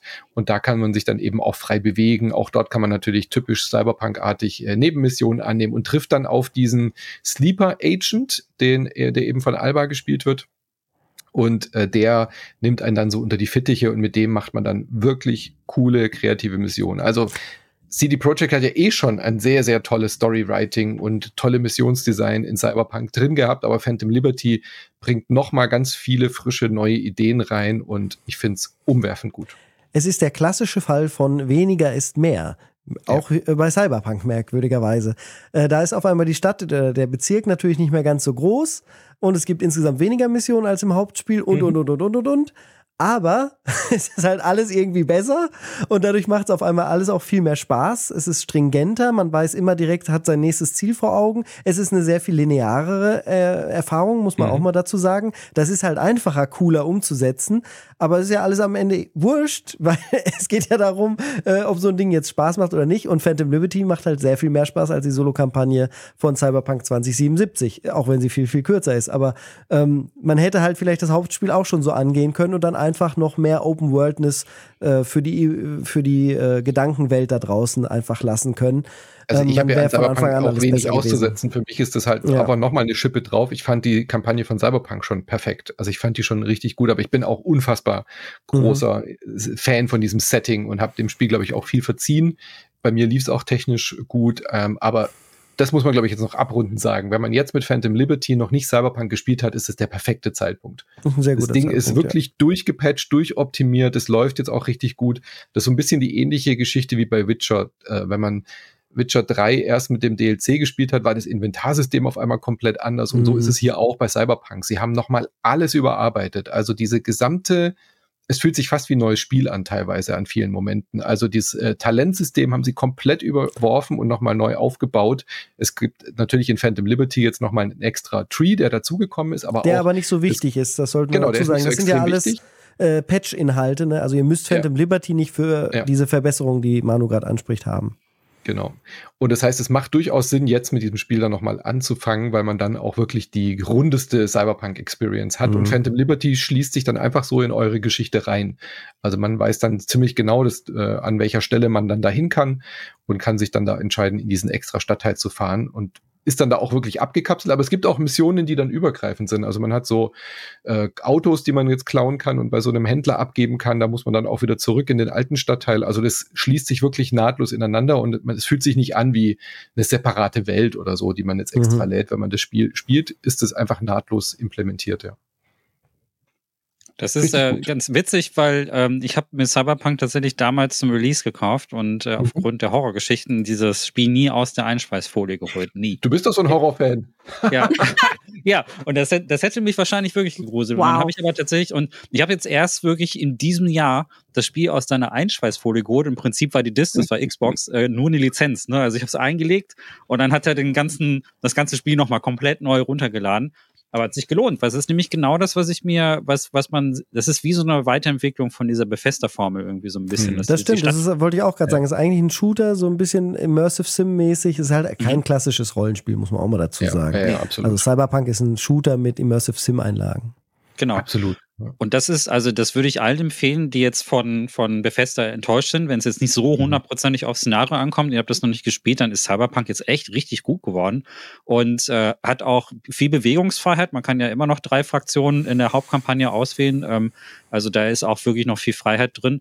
Und da passieren auch wirklich mal ein paar zufällige Dinge. Also jetzt nicht, vielleicht nicht so auf dem Level von einem GTA, so, aber du hast schon das Gefühl, dass diese Stadt auch lebt. Und gerade durch diese technischen Verbesserungen sieht es auch gut aus. Und wer einen sehr potenten PC hat, der kann ja auch den ganzen mhm. Raytracing-Shit einschalten und mal gucken, ob das Ding dann explodiert. Ja. ja. ja. Habe ich äh, mehrfach ausprobiert. In, ja. Genau, ja, das ist nur experimentell, aber aber es ist cool, dass das dass halt dieses Spiel jetzt äh, von der großen, das war ja damals wirklich sehr enttäuschend, mittlerweile aber wirklich alle Erwartungen erfüllt. Das muss man CD Projekt Red aber auch wirklich anrechnen, dass sie gesagt haben, okay, wir stehen dazu, wir sehen ein, es verlief mhm. alles nicht gut, wir, wir machen jetzt wirklich die nächsten Jahre. Und ähm, zumindest bei mir war das jetzt so, dass ich jetzt kein nichts extra bezahlen musste, um jetzt irgendwie, ich habe also quasi das einmal gekauft und habe diese ganzen Verbesserungen bekommen. Finde ich cool. Also ähm, da habe ich gerne ein bisschen gewartet. Fand ich sehr, sehr schön. Naja, und ähm, Idris Elba, Alter. Also. Ich sage immer Alba, ich weiß auch nicht warum. Elba. Elba? Elba heißt er, ne? Alba nicht. Ja, also selbst, so wie, selbst, so wie Giovanni damals Filme, beim ne? VfB Stuttgart. Ja. So. ja, wahrscheinlich, genau. Ich komme ja aus Stuttgart. Liegt natürlich. Ja. Der macht das magische Dreieck. Sehr, sehr cool. Also hier nochmal der Hinweis, Phantom Liberty gibt es natürlich für alles außer Switch und ähm, solche. Ja, auch nicht für äh, die alten Konsolen natürlich. Ja, ah, ja, das, die, stimmt, die Versionen sind ja auch gestrichen. Mhm, ne? Also das finde ich, das ist interessant an der Xbox-Version. Ja, du hast ja freie Upgrades gekriegt. Genau. Also ich habe ja im Prinzip, das ist ja eh dieses ganze Ökosystem, dass du da im Prinzip dann die Lizenz für kaufst und äh, hab das halt auf Xbox. Ich weiß gar nicht, wie die das bei der PlayStation machen, aber kriegt man wahrscheinlich ist genau von der PS5 du legst, Genau, du legst die Disk ein und kannst dann die neue ja. Die alte Version haben sie doch rausgezogen. Die haben doch äh, PS4-Version aus dem PSN entfernen müssen damals, mhm. weil das so ein Skandal war. Ja, das stimmt. Ja. Ähm, ja, dann kommen wir jetzt zu einem Titel, den einige sowieso relativ skandalös finden. Erstens ist der Entwickler dahinter oft in so kleineren äh, Skandalen verwickelt, nämlich Ubisoft.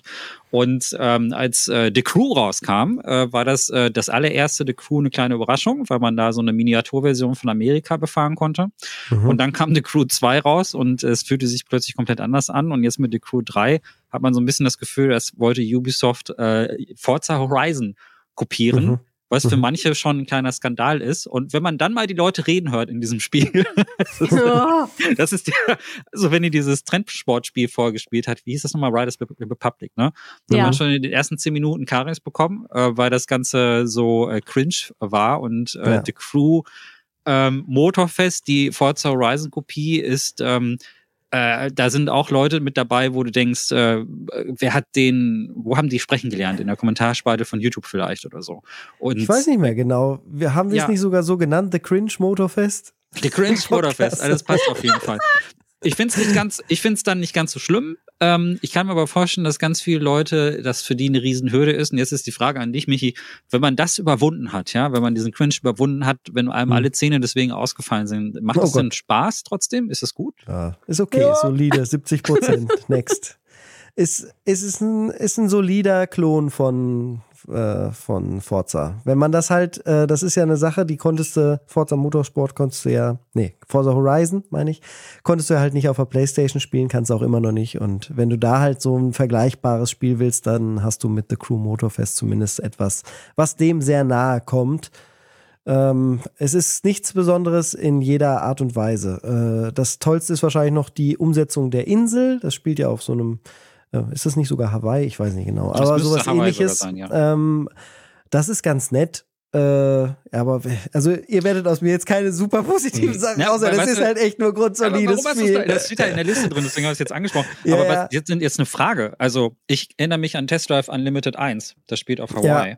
Ja. Und, fand ich besser als Motorfest. Und äh, dann kam Forza Horizon 5. Das spielt quasi auf Hawaii. Ja. Und also sowas ähnliches. Und jetzt kommt äh, Motorfest und spielt auch Hawaii. Warum machen denn alle dasselbe Szenario? Warum, wieso? Ja, weil es halt ein äh, Urlaubsfeeling äh, ist, genau. weil es schön sonnig ist, weil es einfach eine gute kleine abgestecktes Areal ist. Ich finde, das funktioniert wirklich sehr, sehr gut, mhm. dass es Hawaii ist. Äh, Motorfest hat auch ganz coole Missionen, also die, die, die haben dann so Sightseeing-Touren wo du dann wirklich halt zu so einem Eingeborenen gehst, der, oder äh, Native, Entschuldigung, der dann äh, dich mitnimmt und die haben dann auch wirklich einen Synchronsprecher, der dir ein bisschen Hawaiianisch beibringt, der dir die Locations zeigt und äh, wirklich wie so eine Tourist Guide für dich ist, während du halt Rennen fährst. Also ich finde, das ist schon eine gute Alternative einfach zu, wie gesagt, wenn du halt nicht Forza Horizon spielen kannst, dann ist das völlig solide und gut, aber nichts, was wir jetzt groß, glaube ich, vertiefen müssen ja, weiterhin. Oder wenn man halt echt keinen Bock inzwischen mehr auf Forza Horizon, darf man ja auch mhm. mal sagen.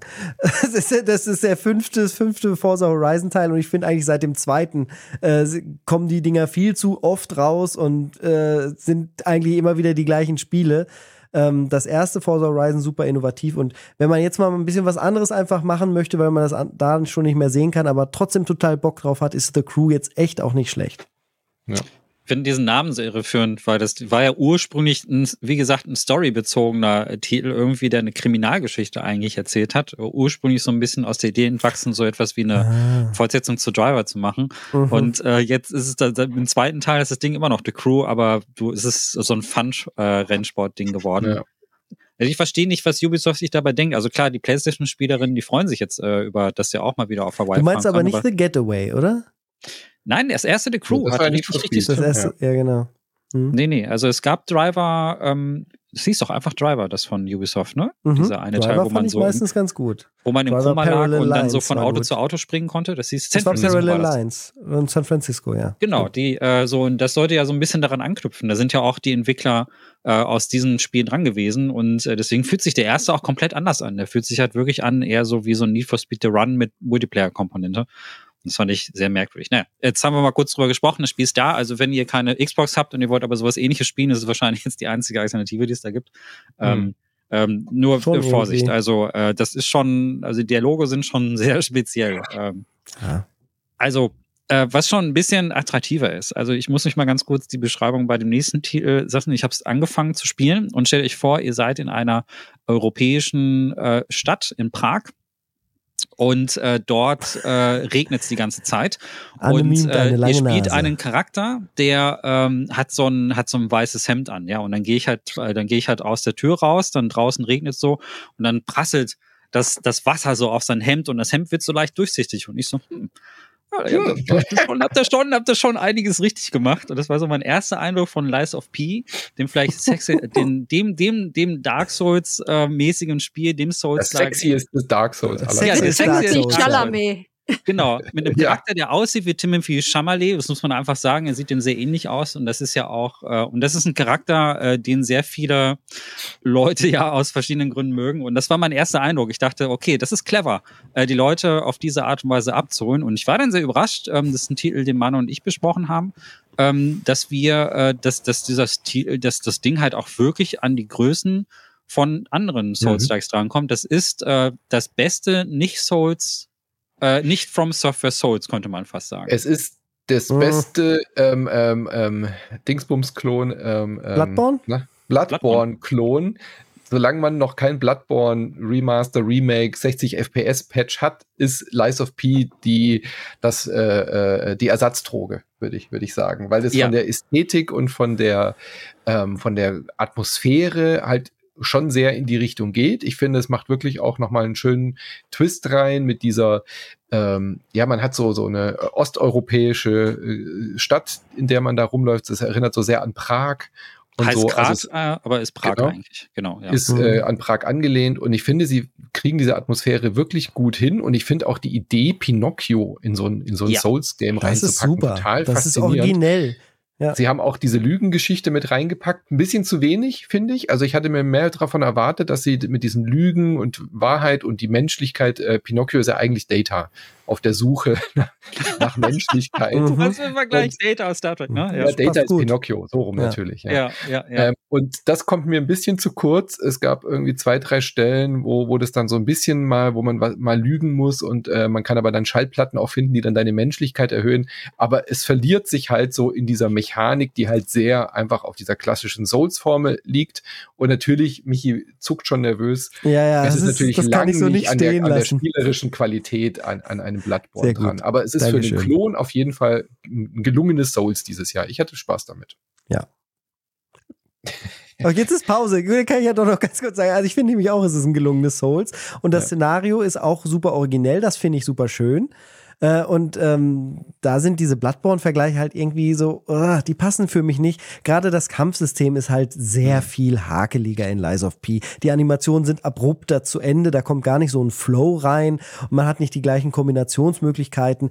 Auch die Effekte, wie man überrascht wird, ähm, sind nicht so stilvoll gewählt wie bei From Software in Bloodborne ähm, äh, im späteren Spielverlauf. Das bleibt immer auf einem gleichbleibenden, recht simplen, äh, plumpen Niveau im Vergleich. Das heißt aber nicht, dass das schlecht ist. Lies of P hat einen eigenen Charakter, macht daraus, wie Manu schon sagt, eigentlich noch fast zu wenig, was ein bisschen schade ist.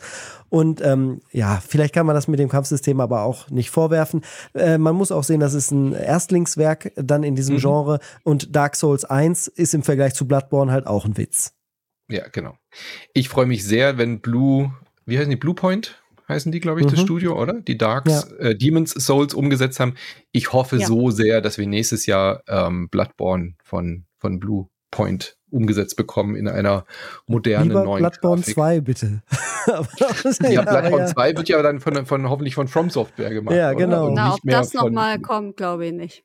Nee, das glaube ich auch Bloodborne nicht. Aber 2? ich, Doch, das ja, weil muss die kommen. Lizenz dann halt nur Sony gehört. Das ist ja so ein bisschen Dann so ein das eben so. Lizenzdilemma bei From Software. Ich weiß nicht, ob From Software das nötig hat nach Elden Ring, ehrlich gesagt. aber äh, Sony hat Bloodborne das zu machen. nötig. Ja. Aber Sony wird dann vielleicht Bloodborne jemand anders geben und dann wird es auch wieder ein Problem. Weißt du? Ja, Ja, ja, genau. Ja, ja, ja. Oh Also von Gott. daher hoffe ich einfach auf ein Bloodborne Remake so gut wie das Demon Souls war und äh, da habe ich Bock drauf, weil ich habe äh, Bloodborne immer nur angespielt und mir ist es einfach zu alt, so von der Optik. Ich bin Bei- einfach bei- kein, kein Retro-Fan. Bei Lies of P ist Oh Gott, oh Gott, jetzt ist Bloodborne schon Retro. Was für Ja, ein ist es Take. doch, schau es dir doch mal an. Das, Das ist super, das kann ich hier rein. Du musst das einfach durch einen Retro-Tink 4K schieben, dann ist das Ja, auf einmal ich wunderschön. schieb die auch das gleich einen Retro-Tinker, ey. Juhu. Oh, schön. Ähm, Ich wollte nur, ich wollte noch abschließend zu Lies of P sagen, für mich tatsächlich einer der Highlights des Jahres. Also ich hatte unheimlich viel Spaß. Ich bin da nicht so kleinlich, ob es jetzt ganz genau wie bei Bloodborne ist oder bei anderen souls -Likes Hast du mich so. gerade Ich- kleinlich genannt? Ein bisschen. Und Ja. äh, dieser. Nein, also ich, ich verstehe die Kritik. Ähm, es ist, äh, man muss dazu sagen, es sind auch ein paar Patches jetzt rausgekommen, die äh, rebalanced haben. Also wer äh, zum Launch herum so ein bisschen Schwierigkeit mit dem Spiel hatte, auch was Timing und so betrifft, Ah, ja, stimmt. die haben ja. da sehr viel angepasst ähm, und sehr viel verbessert. Also da meckern natürlich dann auch die Leute, die zum Launch super damit klarkommen. Man kann es nicht allen recht machen. Ich finde, es ist eine Verbesserung, ähm, ist ein bisschen zugänglicher. Und mich holt aber einfach diese Welt ab. Also ich finde diese ganze, äh, diese, das ist ja eigentlich ein asiatisches Spiel, das aber trotzdem Europa interpretiert, ne? Also Mhm. wirklich so so eine Europa. Und das finde ich, äh, dieser Blick da drauf, das merkst du auch, weil da ist so eine gewisse Detailverliebtheit drin weil sich das so Leute von extern, von einem anderen Land angeguckt haben. Das, du merkst halt einfach, dass sie sehr aufmerksam waren, wenn es um die Inspiration geht. Und das hat eine unheimlich schöne Architektur, die Kostüme sind toll, ähm, die Charaktere sind toll gestaltet, hat mir Grafisch finde insgesamt. ich es auch umwerfend. Ja. Wie bitte? Ich finde es grafisch auch toll, weil alles Ja. so schön auf Hochglanz poliert, glänzt und so. Mhm. Und trotzdem aber diese. Düsterheit, diese Dreckigkeit auch wieder in der Ja. Stadt hat. Hat übrigens auch wahnsinnig gerade einen gut optimiert. Von Ja. äh, Apple äh, querfinanzierten Mac-Pod bekommen, der gerade Hm. erschienen ist. Ja, das ist cool. Und es ist wahnsinnig gut optimiert. Ich habe es äh, tatsächlich äh, gestartet auf, der, auf dem Steam Deck und zu meiner Überraschung konnte man das da drauf echt gut Auch da. Ja, total. Also das war, das war, also ich würde es nicht empfehlen, weil dann ist der Pinocchio schon ein bisschen klein. Also ich ist natürlich angenehmer auf dem großen Schirm. Die, aber, aber die Nase wächst doch. Ja. Nee, die, wächst die Nase ja, überhaupt die, jemals in nein, diesem Spiel? Ich nein, so schade. Aber auf dem Bild wächst so lustig sie gewesen. doch. Sie wächst doch auf dem Bild. Das stimmt. Ah, Bei ja, Geppetto ne? im Büro. Da ah. wächst die tatsächlich, ne? aber nicht ja. bei dem Charakter. Also wenn ihr euch jetzt nicht freut, dass ihr Timothy, Timothy so ein bisschen mit langer Nase durch das Spiel bewegen könnt, das passiert leider nicht.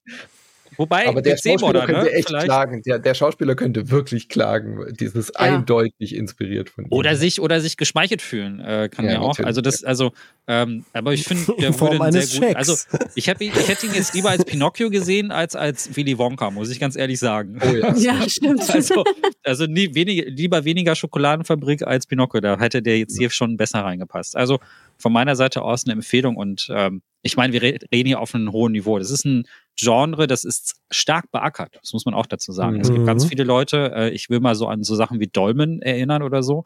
Viele, oh, ja. die es versucht Däumlin? haben. Dolmen? Ähm, D-O-L MEN. Letztes Jahr war das. Letztes ja, ja, Jahr genau. war das. Das haben Manu und ich im gesprochen. Das heißt, das heißt, es geht noch sehr viel, sehr viel, äh, man kann sehr viel mehr daneben hauen, was dieses Genre betrifft. Und ich finde, mhm. Lies of P spielt schon in den oberen Rängen mit. Ich habe es ja. mal irgendwie auch jemand in die Hand gedrückt, der das noch nie gespielt hat, aber ein riesen Fan von Bloodborne und so ist und der war begeistert. Der hat gesagt, okay, das ist geil.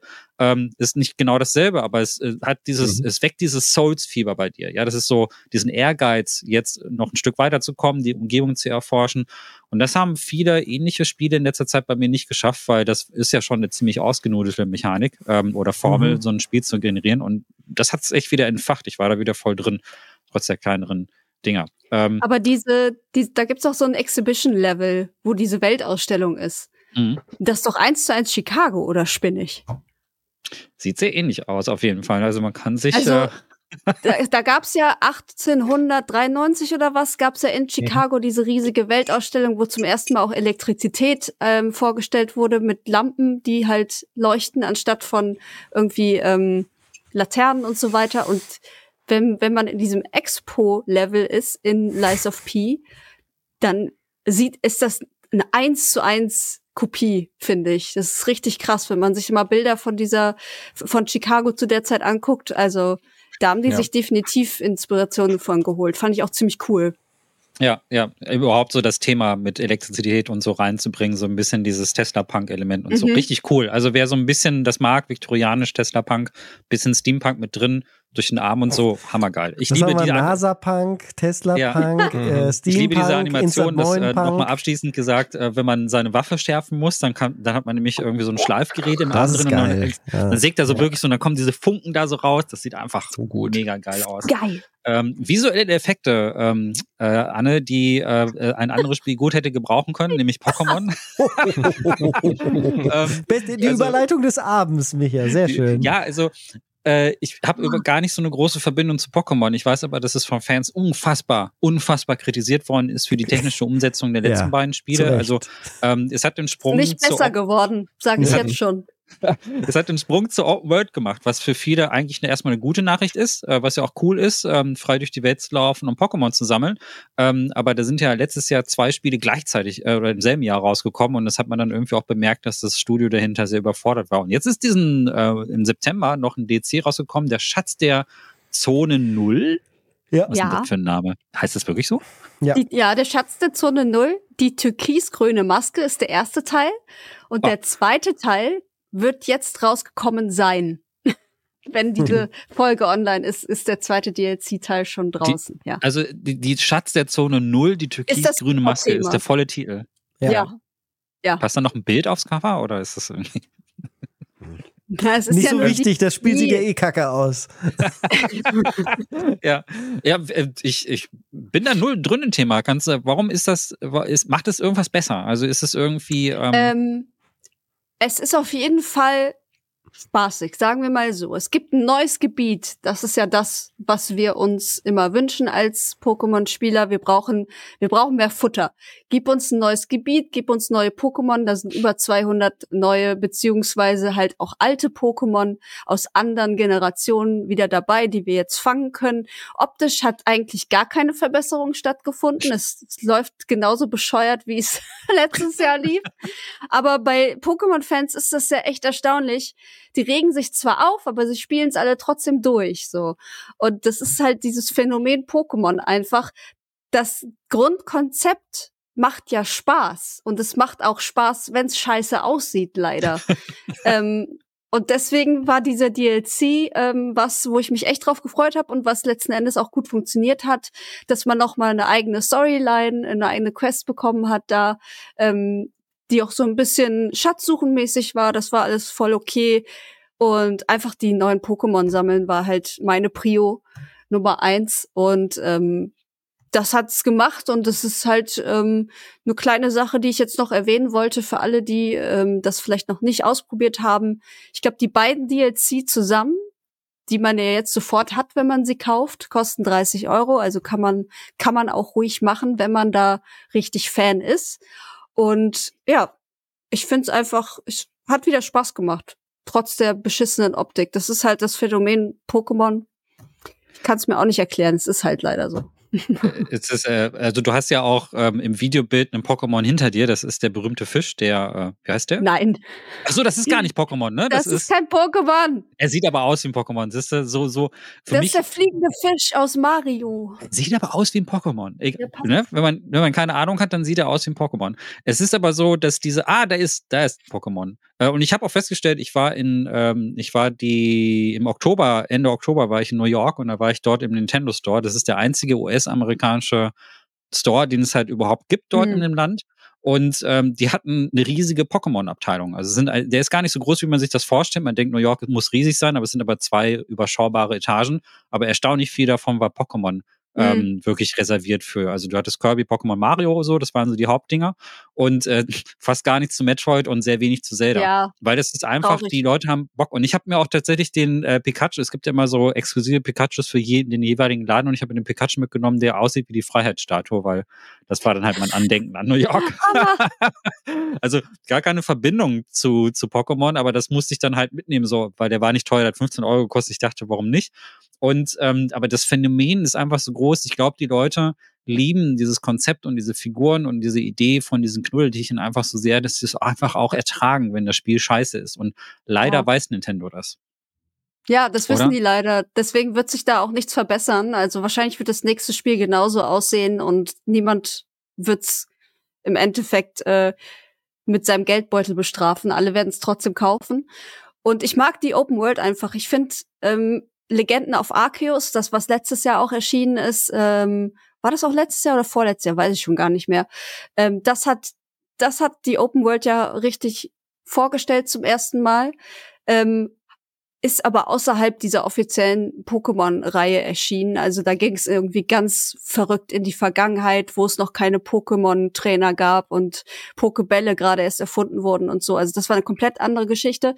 Und das hat Open World halt schon sehr, sehr schmackhaft gemacht für die Pokémon-Community. Und ich glaube auch deshalb ist ähm, Karmesin und Popo so beliebt, weil das Konzept einfach aufgeht. So, dass du nicht mehr durchs hohe Gras irgendwie wanderst und nichts siehst, sondern du siehst halt die Pokémon direkt wie sie leben und was sie machen und so weiter. Und das ist halt schon ein Riesenunterschied, finde ich auf jeden Fall. Ja. Interessant, interessant, dass es immer noch zieht. Ja, ich hoffe, dass was immer als nächstes Projekt kommen wird, besser. Witzigerweise, ähm, ich leite mal langsam über zum nächsten Titel. Der einzige Pokémon-Titel, den ich gerne gespielt habe, hieß Pocken. Das ist ein äh, Prügelspiel mit Pokémon äh, von den Tekken-Machern, also Tekken Pocken, ne? ich weiß nicht, das ist die Wortmischung ah, davon. Ja, und wenn man Pocken besoffen ausspricht, dann klingt es ein bisschen wie Robot, ein bisschen wie ein Ersatzwort für Fußball. Und äh, das ist mal Pocken. Und äh, diese, äh, das bringt uns zu EA Sports. Ähm, dass der Michi hier eingetragen hat, äh, EA Sports FC24, ein, äh, der quasi der FIFA-Nachfolger. Und äh, ich hätte nicht mal gewusst, dass äh, was für eine Art von Spiel das ist. Ich weiß nur, dass es das merkwürdige Cover hat, wo die Leute alle aussehen wie Sims. Wie Sims, ja, genau. ja. Ähm, Äh, Michi, dein Mikro ist aus. Du bist gemutet, Michi. Äh, FC24 hat das äh, Cover von den Sims. Sieht echt ja, ja, die Figuren sehen so aus. Das erste ja. Promo-Shot, was rauskam, hat man die ganz viel die Fußballstars gesehen, auch die alten äh, Rudi Völler und so, und die sehen aus. Da fehlt eigentlich, hat einer so ein, da hat einer so ein grünes äh, Diamant oder Smaragd über die Köpfe gemacht und dann denkst du original, das wäre Sims 5. sehr lustig. Okay, das ist an mir vorbeigegangen, aber nicht das Spiel an sich. Das habe ich mir sehr genau angesehen und es ist äh, genauso wie jedes FIFA jedes Jahr so war. ohne den und offiziellen Lizenznamen, genau. Ohne den offiziellen Lizenznamen, aber sie sind da geschickt drum rumgefahren, haben den, der FIFA quasi den Stinkefinger gezeigt, sich Lizenzen selber eingekauft und haben den EA, ich will es jetzt nicht, ähm, wie sagen wir, den EA-Way sind sie weitergegangen. Äh, also auch nicht besonders viel Innovation, man kann darüber streiten, ist das eine jetzt besser als im Vorjahr oder ist das andere jetzt ein bisschen blöder. Sie haben auf jeden Fall den Coup gelandet, diese, die meisten wichtigen Lizenzen zu haben. Man kann halt keine Weltmeisterschaft mehr spielen, aber wird auch demnächst die Europameisterschaft in Deutschland dort nachspielen können. Die Lizenz gibt es als freies Update. Da gab es in der Vergangenheit ja schon mal separate Spiele zu. Von daher ist das eine ganz coole Sache. Das ist ordentlich, sobald, solange man gegen äh, Spieler spielt, die halt auf dem eigenen Niveau sind, kann man da ganz gut kicken. Aber ich bleibe bei dem gleichen Fazit wie fast immer bei FIFA. Das macht genauso viel Spaß wie FIFA 12, wie FIFA 2006, wie FIFA Nimm, pick a random, FIFA pick a random number. Eigentlich alle ganz gut, ganz, gibt mal bessere, mal schlechtere, aber alles auf einem gleichbleibenden Niveau. Nichts davon hat mich an die Eleganz eines PES 6 oder PES 2 zum Beispiel erinnert und ich halte selbst International Superstar Soccer von noch weiter früher nach äh, Sensible Soccer kam eh nichts mehr, sind wir doch mal ehrlich. Insgesamt für das dynamischere, bessere Fußballspiel, wo halt nicht jedes äh, Tor direkt vorhersehbar ist, wenn ja. es denn mal fällt. Oder man so sehr mit der Dynamik geärgert wird, dass das Spiel jetzt unbedingt möchte, dass vielleicht doch noch ein Comeback passieren könnte. Ist es denn jetzt mit dem Namenswechsel auch irgendwie so, dass es dann auch am Publikum verloren hat? Also ich glaube, dass Nein. so Leute, die Glaube Casual zocken, vielleicht ein bisschen Das hat EA sind, so clever gemacht äh, durch ja. die eigenen PR und äh, konnte ja auch perfekt überleiten, selbst in FIFA. Ähm, was war es dann, FIFA 23, nehme ich mal an, gab es Werbung für FC 24, also dass so klug sind, ist, äh, die Menschheit, es ist doch noch nicht alles, alle Hoffnung verloren, das haben sie dann doch alle mitgekriegt, auch die Fußballfans, dass das neue Aber. FIFA halt EA Sports FC 24 heißt. Aber ich bin sehr gespannt. Die FIFA hat ja gesagt, also der Verband hat gesagt, dass sie wirklich selber auch an dem Videospiel arbeiten. Das lassen mhm. sie natürlich nicht liegen, das Geld. Sie waren wahrscheinlich ein bisschen überrascht, deswegen haben sie es nicht geschafft, dieses Jahr schon ihr eigenes FIFA-Spiel rauszubringen. Aber ich bin sehr gespannt, wie das nächstes Jahr oder übernächstes Jahr aussehen wird, wenn dann FIFA 25 in den Läden steht und ob die Leute dann einfach zugreifen, weil FIFA 25 mhm. draufsteht, oder ob sie ja. dann zu FC äh, Sports, das kann man 25. sich hier nicht merken, ja. äh, äh, zugreifen, Sports weil das FC wird noch 25. Spannend. Also hätte das der Verband spannend. es geschafft, Konami zu überreden, jetzt schon PES quasi als FIFA irgendwie mhm. Engine einzukaufen, irgendwie ein FIFA in die Läden zu stellen, das wäre auf jeden Fall besser verkauft worden. Da bin ich mir relativ sicher, wenn sie ja, das, das nahtlos die, geschafft hätten. Das ist die große Challenge. Ich glaube, EA Sports ist sich oder EA Electronic Arts ist sich halt so sicher, dass ja. es nicht das Entwicklerteam da draußen gibt, das das aktuell ja. schaffen könnte. Und deswegen haben sie sich aufs hohe, Vorbereitung. Deswegen haben sie sich so aufs hohe Ross gesetzt und den Gamble halt ausgestanden und dann gesagt, hey, nö, die Lizenz ist uns das nicht wert. Wenn ihr denkt, dass ihr ein Team findet, das ein gleichwertiges Spiel machen mhm. kann, weil auch Go Konami hat zuletzt halt nicht mehr wirklich mithalten können mit der ja. FIFA-Serie, dann ist es halt ein Problem in dem Moment. Das ist, das ist echt eine gute Frage, weil, also egal wie viel man über Electronic Arts meckert, die haben jetzt halt einfach die geölte Maschine auch gehabt, ne, für Sportspiele mhm. oder nach wie vor. Also da kommen ja die ganze, wirklich jedes Jahr Sachen irgendwie raus. Die haben diese Infrastruktur aufgebaut, die wissen halt eben, was sie da pro die Jahr einzige Konkurrent ist 2K und 2K hat kein ja. Fußballspiel. Also wenn 2K Correct. mit einem Fußballspiel um die Ecke kommt, das könnte, glaube ich, wirklich ein Konkurrenz werden. Und mein Hot Take wäre auch, dass 2K an dem Fußballspiel für die FIFA arbeitet. Ja. Weil wer soll es denn sonst machen? Konami ja. hat nicht mehr die Power dafür. Und ich glaube, 2K arbeitet schon im Hintergrund daran. Ja, das glaube ich, das ist tatsächlich das cool. auch so eine Vermutung, weil also gerade deren Basketballspiel ist ja auch technisch mhm. eine totale Referenz. Ähm, das, und also genauso eine Abzocke, was die In-Game-Purchases, also die mhm. passen ja. perfekt. Die sind sich, die sind sich schon, die sind sich schon auch sehr ähnlich. Ja, das passt, das passt ja zusammen. Also es ist Oder es kommt halt in GTA 6, ist es direkt umgesetzt als Minigame Fußball. Genau. Dann wird das genutzt. ja, kommt von Rockstar, Rockstars Soccer. Ja, wir kommen also langsam zum Ende. Also wir haben jetzt hier schön über Fußball geredet und ähm, es gibt äh, ein, eine Firma, die über die letzten Jahre hinweg halt immer schön am Ball geblieben ist bei ihren Titeln, nämlich Capcom. Die haben halt immer ein Tor nach dem nächsten geschossen. Äh, was, was die Spiele betrifft, ja, kann man ja so sagen. Also ein Voll, wirklich, sure, Resident Evil, ein Volltreffer. Exo Primal war zumindest eine Latte, war auch ziemlich gut. Es ging nicht ganz ins Tor. ja, und äh, ja, und äh, im Prinzip war eigentlich fast jeder Titel ein Treffer und äh, auch mit Monster Hunter und so wirklich gut gesagt. Ja. Aber es gibt ähm, und dann gibt es äh, einen DLC, der zu Resident Evil rausgekommen ist, nämlich Separate Ways. Und für mich persönlich. Ah, warte, warte. Separate ja. Ways, wie unser Bundestrainer dieses Jahr mit der Nationalmannschaft. Stimmt, noch ein Fußballvergleich, sehr schön. Aber leider ist das hier ist hier ein Charakter im Zentrum gerückt, der zumindest aus meiner Sicht, wo Capcom den Ball so ein bisschen gedroppt hat. Beim Frauenfußball? Nämlich, nämlich Ada Wong. ähm, es ist nicht mein Lieblingscharakter, aber Anne, du hast diesen DLC hier reingeschrieben. Ich glaube, du siehst Ada anders. Ne? Also deswegen erhelle mich. Sag mir, ist, hm. ist der DLC, stellt sie, stellt der Ada Wong ein besseres Licht dar? Also es liegt nicht mal unbedingt an Ada Wong. Ich finde, ich finde es cool, dass sie tough ist. Ich finde es lächerlich, was sie trägt an Klamotten. Finde ich, ich total bescheuert. Gefällt ähm, mir gut. Sorry. Entschuldigung. Entschuldigung. Was ich so gut finde an diesem DLC ist, dass ich es liebe, einfach die andere Seite der Geschichte zu erleben. Dass ich an Momenten rauskomme, die in Cutscenes münden, die ich schon mal gesehen habe, aber von der anderen Seite. Also von der Seite, wo ich vorher mit Leon gespielt habe und mit Ashley. Ähm, das ist so ein, das füllt quasi die Lücken auf, die zwischen ähm, dem, was wir gesehen haben, stattgefunden haben. Und diese Idee finde ich richtig toll. Und es hat Spaß gemacht. Es hat Spaß gemacht, auch mit ihr zu spielen. Ähm, sie hat den Grappling Hook als quasi ähm, zusätzliche Waffe. Das fand ich sehr, sehr spannend, weil der auch gut funktioniert hat. Du konntest die Gegner damit ranziehen und direkt K.O. schlagen. Das hat super viel Spaß gemacht.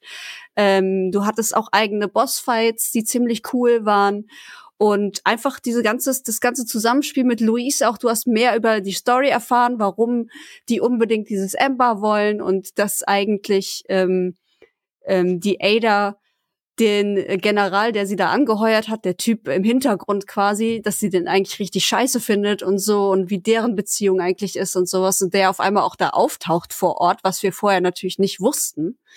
Ähm, all das zu erfahren war einfach ziemlich cool. Und die zusätzlichen äh, Erlebnisse und Spielstunden in dieser Welt, die mir schon sehr viel Spaß gemacht hat, das fand ich einfach gut. Es hat einfach noch mal so, so einen anderen Blickwinkel gegeben, einen, den ich äh, mir gern angeguckt habe. Und deswegen, also ich kann diesen DLC eigentlich uneingeschränkt empfehlen für alle, die das Spiel, dieses Hauptspiel super fanden. Und ähm, die vielleicht ein bisschen was mit Ada anfangen können. ich glaube, ich habe es ja auch gespielt und ich muss sagen, auch wenn man mit Ada nichts anfangen kann, sind diese Nebengeschichten mega geil. Und ja. man merkt, dass da, dass da ein großer Plan, was die Kampagne so betrifft, einfach hintersteckt. So, das kann Capcom wirklich gut. Und auch wenn zum Beispiel Resident Evil 6 mega dafür kritisiert worden ist für die Perspektiven, das ist irgendwie auch geil an Resident Evil 6, dass diese Charaktere sich dann irgendwann die Wege ja. dann so kreuzen und du merkst irgendwie, hängt das alles ja irgendwie auch miteinander zusammen. Und das konnte Capcom schon immer gut, diese parallel laufenden Stories erzählen. Und das funktioniert hier auch echt super. Also äh, ich muss auch sagen, gegenüber Separate Ways ist ja auch fußt ja auf dem alten ähm, Zusatz, den es halt damals zu Ada mhm. irgendwie gab. Und der ist aber halt wirklich erheblich erweitert worden und bringt auch viele ikonische Szenen auch zurück, die man mit Resident Evil assoziiert. Vor allen Dingen diese Laserszene, die dann auch in einem Kinofilm nochmal ja. anders interpretiert worden ist, die ist jetzt uh. richtig geil. Die ist jetzt richtig geil im Spiel. Und ähm, äh, so, das ist auch krass, wenn, wenn du da fällst, ist eine Quicktime-Sequenz, wenn du da irgendwie daneben haust, das sieht auch richtig eklig aus. Eklig, und, ja. Ja. Und geil. das ist aber wirklich, wirklich gut gemacht. Und äh, ich muss sagen, also man muss, ich muss, ich meckere auch viel über Ada, weil es natürlich auch ein bisschen übertrieben ist. Sie ist ähm, mir durch den DLC auch ein bisschen sympathischer geworden, weil dieser Perspektivenwechsel auch zeigt, dass sie halt so ein doppeltes Spiel auch spielt, ne? Weil mhm. sie hat ja genau wie Leon und Crush auf sie hat, einen Crush auf Leon natürlich, das ist irgendwie ganz süß. Und irgendwie ähm, muss sie aber diese Doppelrolle halt auch spielen, äh, weil dann versteht man sie auch ein bisschen besser man merkt, dass dieses Femme Fatale eigentlich auch nur so eine Maske ist, die die, womit mhm. sie Leute auf Distanz irgendwie hält und so. Und das wird durch diesen DC auch viel besser klar. Ich finde, das hat eine Figur, die mir immer sehr unsympathisch war und wo ich erst so in Resident Evil 6 durch ihre Kampagne ein bisschen besser verstanden habe, wie die angelegt ist, hat dieser DC schon geholfen, ihr ähm, wirklich auch einen Charakter zu geben, der auch ja, nachvollziehbar ist. Mehr Persönlichkeit, ist. ja. Mehr Persönlichkeit. Und dann ist es nicht mehr diese Femme Fatale mit den dummen Sprüchen, weil dafür habe ich die halt immer irgendwie gehasst. Und äh, das ist ein Spiel voller dummer Sprüche, sondern das macht es ihr sie macht es mir ein bisschen sympathischer. Also es ist nicht mein Lieblingscharakter, aber schon ganz cool. Und hat das Gameplay von Resident Evil. Ja, das ist ja. halt auf jeden Fall, ähm, das Gameplay ist auf jeden Fall erhaben. Äh, nur gruselig ist es natürlich null. Also Nein, Ada, Ada, Ada ist halt eine krasse Sau, die alles wegballert und ähm, das äh, Spielzeit halt auch. Also es ist halt einfach äh, noch ungruseliger als überhaupt der Leon-Teil, wo dann zumindest ein paar gruselige Sequenzen drin sind. Ähm, aber einfach eine wunderbare Ergänzung. Also wie Capcom einfach raushaut, ne? Und krass, dann noch, ne? dann noch zwei Monate später den, den VR Zusatz umsonst so, also mhm. klar, nochmal Toll, so und auf Monster Hunter müssen wir noch anderthalb Jahre warten. Leider, mhm. ähm, aber bestimmt kommt ja in der Zwischenzeit noch Pragmata raus, irgendwie, das ja immer wieder verschoben oh. worden ist. Bestimmt wird das oh. auch eine Überraschung, da bin ich gespannt. Du bist aber sehr pragmatisch in deiner. Ich bin ja. sehr pragmatisch in meinen Erwartungen. Nee, ich, ich bin wirklich, und Dragon's Dogma 2 kommt, das ist ja, das kommt ist ja auch das nicht mehr so lange. Das wird der erste hin. Hit nächstes Jahr, ne? Das, also ich mhm. glaube, ich mag, äh, was Capcom da macht und ich mag auch diese Experimente, das haben wir jetzt nicht groß erwähnt, aber da haben wir einen Cast zu, Exoprimal fand Exo ich halt auch Primal, cool. genau. Ja, genau. Das da war die Latte, äh, oder? Die du gerade erwähnt Das war die Latte, die wir ja, angesprochen das haben. Das war fast ein Tor. Es war fast ein Tor. Ja. Das es stimmt. War, es war wirklich gut. Es ähm, hat, war, ja? Ja, ich, ich, ich, will von, zum nächsten Thema kommen, deswegen sag ruhig noch, was du zu deiner Latte zu sagen hast. Ähm, ja, äh, nö. Äh, das ich, ich, das habe ich, die habe ich vollumfänglich beschrieben. Es ist, ähm, ich glaube, zu Resident Hat ja nicht lange gedauert. Nicht, ja, das ist ein Titel. Jetzt ist noch ein Titel auf der Liste. Das hat mich überrascht, dass der hier auftaucht. Und hätte ich jetzt eigentlich direkt hinter äh, Lies of P ankündigen sollen, weil Timothy hätte die jetzt einfach wunderbar gepasst. Ähm, ja. Ähm, und äh, da bin ich generell überrascht, dass dieses Spiel überhaupt eine Fortsetzung bekommen hat, weil es ist eigentlich ein längeres Franchise und wer schon damals zu Amiga-Zeiten unterwegs war, der wird sich mit, äh, mit einem breiten Grinsen dran erinnern. Wir sprechen von Dune. Und ähm, es gab in diesem Jahr Dune Spice Wars und äh, war, glaube ich, für viele Leute eine Überraschung. Ähm, Michi, du hast es äh, es war länger, es war länger im, äh, im Early Access schon und war von Anfang an ganz gut. Jetzt sind die Kampagnen quasi fertig. Die haben tatsächlich nicht so sehr überzeugt, meiner Meinung nach. Aber im offenen Spiel ist Dune Spice Wars für Multiplayer-Freunde ein richtiger Geheimtipp. Genauso wie Northgard auch schon zuvor. Northgard ja eins der Spiele, die ich immer sehr, sehr gerne erwähne, die einfach nicht genügend Aufmerksamkeit haben können.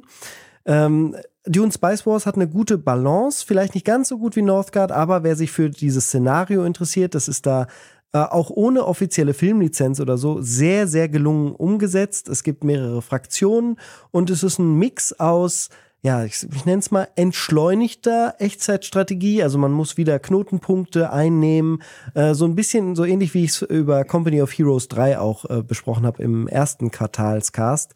Äh, es ist auf all, in allen Belangen irgendwie natürlich nicht so perfekt wie in Company of Heroes, aber dafür hat es sehr viel Flair von der Lizenz und ähm, das ist ein, ja, ein richtig schönes, kleines Echtzeitstrategiespiel, das, äh, das Lizenzfans halt nicht ignorieren sollten. Spice Wars ist wirklich besser als äh, der wenig äh, der wenige Ruf, den es hat, denn das Spiel kennt Nicht zu verwechseln mit Spice World, das ist was anderes. Das genau, stimmt. Also Spice World war doch das Album von den Spice Girls, oder? Yeah, genau. und der ja, Film. Und die Tour. Der Film, stimmt, der Film, Film war Spice World. Legendär. Ja. Okay, beste äh, Spice Girl bitte von jedem. Äh, Baby Spice damals. Äh, ja. Posh Spice. Baby Spice, ja. Boah, ich weiß es auch nicht, aber wahrscheinlich. Spice. Wahrscheinlich Baby Spice. Ähm, ja. Wollte ich nur kurz fragen, Krass. Michi, ja, ist es denn Baby Spice im Brautkleid, aber gut, es geht so weiter. Ist es denn, ist es denn auch besser als das Spiel von Westwood damals? Da gab es ja Dune 2000, an das kann ich mich noch grau erinnern. Ja, das ist halt irgendwie ist auch sehr enttäuschend äh, gewesen. Dune 2000, no, würde ich gar nicht sagen. Dune 2000 war schon solide, aber das war halt ganz krasses äh, Hektik, Command and Conquer, äh, Rush mhm. Gameplay. Da ist Dune Spice Wars ganz anders. Da wirst du wirklich strategisch ausgewählt, wo willst du deine Ressource haben, die du brauchst, um eine spezielle Einheit, auf die du dich fokussieren möchtest oder mit dem du überraschen möchtest äh, auswählst und dann, dann dauert das auch seine Weile. Also das ist was für geduldige Naturen da draußen. Äh, da ist nicht die Action innerhalb der ersten 20 Minuten unbedingt, wenn nicht gerade ein Rush kommt oder so, den man aber auch gut abwehren kann. Äh, ist schon ein Unterschied. Ähm, aber lass uns doch ruhig noch über die vielen Titel, die auch rauskamen. Das war ja wirklich, ich glaube, das ist das krasseste Quartal von allen, die wir jetzt dieses ja, Jahr besprechen. Ja, ja. Schon, ja. Und wir haben wollte ich gerade überleiten, genau. Gerne. Ähm, wir haben sehr viel jetzt nicht angesprochen. Und ähm, es gibt, äh, also ich bin auch äh, gerade dabei, so für, ähm, für äh, eine andere Redaktion so ein paar Hidden Gems äh, zusammenzusuchen und da einen Beitrag zu machen. Ich überlege fast, ob man da nicht vielleicht sowas, Sie können uns ja sagen, ob euch das interessiert, ob wir vielleicht nicht so ein, zwei Hidden Gems Cast machen, so in diesem Stil, dass wir da so ein paar Geheimtipps aus dem Jahr raussuchen, was wir sonst so gespielt haben, weil dieses Jahr ist gigantisch groß und es sind, ähm, also allein im September ist natürlich noch Mortal Kombat One zum Beispiel rausgekommen, da habe ich einen Cast äh, zugemacht und äh, Ad Infinitum war ein nennenswerter Horrortitel aus Deutschland, den fand ich ganz gut. Wemba hat einen Preis ähm, äh, jetzt hat mhm. den Preis gekriegt, ne? Ähm, äh, auf den Game Awards für Games of Impact. Ich glaube nicht, war, glaube ich, ich glaub, für Impact nee. nominiert, ja. aber halt, war nominiert, ja. ne? Genau, das ja. war nominiert. Und äh, Chance of Senar, äh, wenn ich es richtig ausspreche, war ein richtig cooles Puzzlespiel, Puzzle-Adventure, wo man ähm, eine eigene Sprache lernen musste anhand von einem Chor. Ähm, ich kann euch jetzt auch noch ein bisschen weitergeben, äh, beziehungsweise viele Titel, die auch da drin sind. Also ähm, pickt euch irgendwas aus der Liste raus. Final Fantasy so, VII Ever Crisis zum Beispiel. Ja, gut, ja. Hm. Ja, ja. sagt er, ja, ja, gut. Okay. Ja, das ist halt eine kleine Nebenstory, die ich jetzt noch nie so gut ja. fand, wie sie, wie sie vielleicht war. So, weil äh, Tifa nicht vorkommt, oder? Zum genau. Beispiel. Payday 3, Payday 3 ist noch ein großer Titel, der rauskam. Äh, wir ja. haben im Juli äh, noch nicht über Remnant 2 geredet. Das habe ich, glaube ich, als einziger ein bisschen gespielt. Das ist sehr, sehr gut gewesen auf den ersten Blick. Ist halt auch ein Koop-Game, äh, was man wirklich zu dritt spielen muss. Also das leidet stark, mhm. wenn man Remnant alleine spielt, Remnant 2. Äh, und es ist aber zu dritt wohl sehr, sehr gut. Ähm, Wandering Village hat ja einige auf der Gamescom letztes Jahr äh, überzeugt. Das kam raus, ist ein nettes, nettes wuseliges Auto, äh, Aufbauspiel, nicht Autospiel. Haben wir ein Autospiel, zu dem ich überleiten könnte? Nee, leider nicht. Äh, Exoprimal hast du schon angesprochen. Ähm, ja. Fort Solis kam raus, das hat Manu, glaube ich, äh, durchgespielt sogar. Das habe ich, das habe ich tatsächlich gekauft und ich bin ja. mal gespannt, wie ich das finde. Das hat ja ich habe es auch noch auf, dem, auf meiner PS5 und möchte es auch noch im Stream spielen, weil ich mir denke, das ist bestimmt ein Streamspiel. Mit ich glaube, das ist auch besser als sein Ruf. Das ist ein ja, guter Walking-Simulator. Ja ein interaktiver Film, glaube ich einfach. Mhm, ganz genau. Ähm, und dass viele haben gedacht, Film. das wäre irgendwie mehr Spiel, aber ich glaube, wenn man weiß, worauf man sich da einlässt, ist es bestimmt nicht so ich bin gespannt. Ja. Ähm, äh, Trine 5 noch ein Comeback. Auch. Trine 5 ist ein gutes Comeback für die Trine-Serie, genau. die eigentlich nach die Trine 2 nichts Gutes mehr gemacht ja. hat. Ja, Trine 5 ist richtig gut. Das hatte ich mir äh, tatsächlich auch gekauft, als es rauskam. Das habe ich beim Blindkauf, weil ich die Trine-Serie liebe. Blasphemous 2 ist rausgekommen. Sehr mhm. gute Fortsetzung von dem ersten Blasphemous. Das erste habe ich geliebt und das zweite habe ich ein bisschen angespielt. Das wirkte auch gut. Oxenfree 2 ja, das ist auch ein Fauxpas. Oxenfree ist bei uns irgendwie Insert Moin-Fluch, oder? Dass wir Oxenfree ja. nie vercasten und immer im Januar. Dann machen wir eben einen also Kombo-Cast zu Oxenfree 1 und 2. Ja, Oxenfree 1 habe ich dann nachgeholt und vercastet. Und ich bin echt so, großer, großer gut. Fan und Freund von Oxenfree. Ich bin sehr, sehr dankbar dem Discord, dass sie mich da so drauf hingepusht haben. Und Oxenfree 2, Lost Signals, war halt, hallo, also wenn es halt im Juli rauskommt, äh, kurz vor vor, vor den großen Sachen und Gamescom Es ist halt so. krass, das dass wir überhaupt noch so viele andere spielen konnten, neben ja. äh, Baldur's Gate, Starfield ja. und was weiß ich nicht alles. ähm, lustig auch, ähm, wer, jetzt könnt ihr mal live dabei sein, wie das so ist, äh, äh, da draußen, wenn wir ins, im Insert Moin Team dann über so ein Thema reden und das dann vielleicht verteilen. Äh, wer kümmert sich denn um Torschützenkönig? der Christian Schiffer. Torschützen? Jo, was macht das denn in der Liste? Das habe ich wegen oh Christian Schiffer rein, weil Gott. Christian Schiffer alle Fußballmanager äh, liebt und deswegen habe ich das als Gag reingenommen, weil das Torschützenkönig, äh, ich muss euch nachher mal ein Video schicken, äh, im Gürtel, die alle Gürtelhörer und Hörerinnen wissen, von was wir reden. Das Studio, die diese Spiele machen, die machen auch so Handballmanager und so. Mhm. Das ist wirklich äh, großartig. Äh, die ist so ein deutsches Traditionshaus, die so richtige Software, so richtige Software. -Schmiede. Ist aber nicht CDV, oder? Nee, nee, nee, ein anderes. Und Aiton ist da der, der, der, die, die Werbefigur, Ach, das Aiton. Äh, Fall of Porcupine ist rausgekommen, hat jetzt auch gerade Best Story gewonnen beim DE, äh, DEP. Äh, Park Beyond habe ich tatsächlich auch viel gespielt, habe ich jetzt aber nicht in der Liste groß markiert, weil es halt auch so nischig ist, aber ist das immerhin das beste Park-Simulationsspiel, was dieses Jahr rauskommt, wo man seinen Freizeitpark aufbauen kann. Park Beyond äh, hat mir sehr viel Spaß gemacht und ich bin großer Fan von Kingdom 80s. Auch das ist eine fantastische Fortsetzung der Kingdom-Serie, die ich ja über über alles liebe und äh, die dann so einen 80s äh, Anstrich bekommen hat. Das ist im Grunde das gleiche Spiel, aber kleine Neuerungen haben wir auch einen Cast zugemacht. Und ein Spiel, was ich verpasst habe, auch eine fantastische Fortsetzung sein soll, ist Punch Club 2.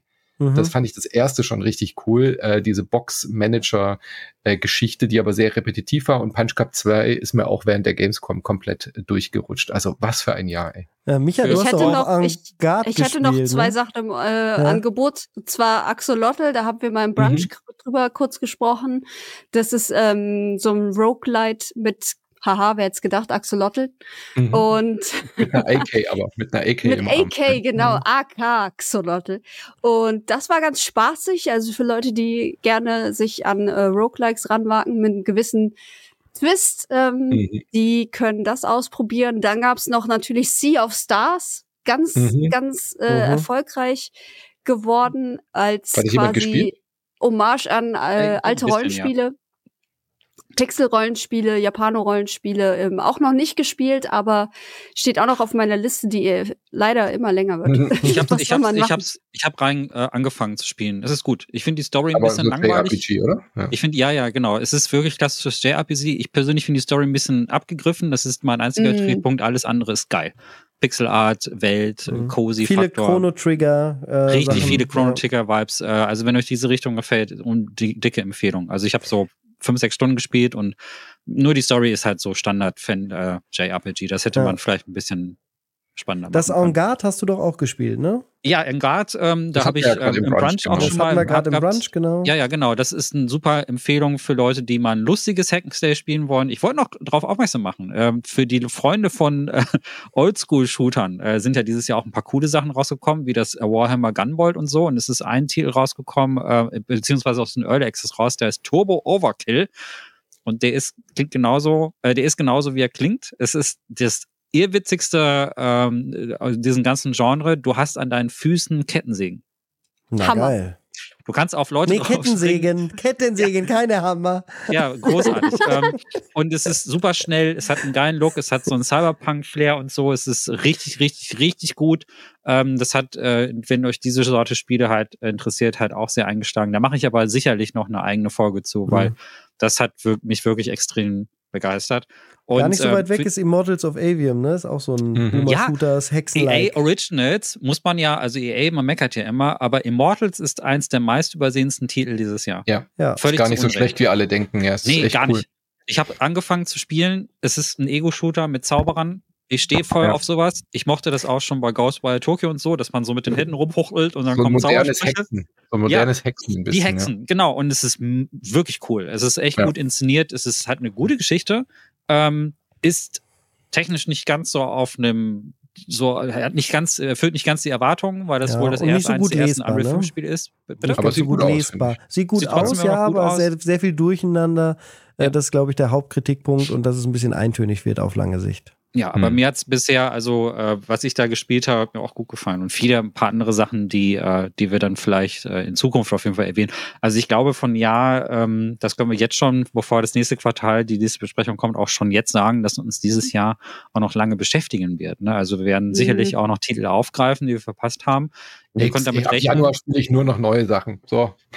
Was? nee, also das ist wirklich so. Also auch für euch, äh, die jetzt zuhören oder zusehen, ist es ja auch wirklich so, diese Liste ist so unglaublich groß. Ich glaube, wir werden sicherlich noch eine lange Zeit damit beschäftigt sein. Und es sind auch so Spiele dabei, die einfach auch die Zeit überdauern werden. So. Also ich denke. Manu weigert sich. Ich spiele nicht den alten Scheiß vom letzten Jahr. Manu, Manu ist das jetzt hier so, ne? Silvester und dann wird genau. sofort. Das ist schon Retro dann. Und, und er ist der erste, genau, Retro, haben wir heute gelernt. Und er ist der Erste, der sich dann beschwert, so, es kommen überhaupt gar keine neuen Spiele raus. Ja, ja Januar ist so leer, ich kann gar nicht Lol. spielen. Ja. ja. Nichts zu spielen da. Du musst, ja, du musst ja nicht die Spielepresse nachahmen, ja? Du kannst ja einfach. Ich, bin, äh, ich wollte gerade sagen, er muss nicht nachahmen. Er ist, der Spiele, er ist die Spielepresse.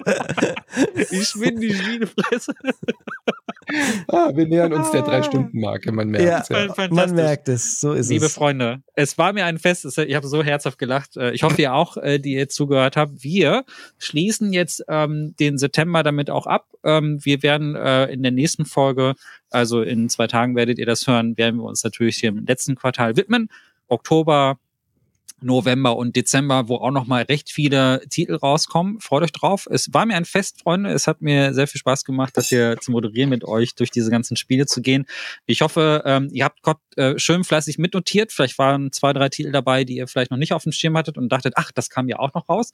Und ähm, Ansonsten hoffe ich, dass ihr Spaß hattet und wir wollen natürlich wissen in den Kommentaren, in dem Thread im Discord, was eure Impressionen waren. Vielleicht habt ihr seid ihr mit irgendwas überhaupt nicht einverstanden, vielleicht habt ihr, äh, vielleicht haben wir irgendwas auf eine Art und Weise dargestellt, wo ihr sagt, nein, da widerspreche ich, ihr habt alle Starfield. Unrecht.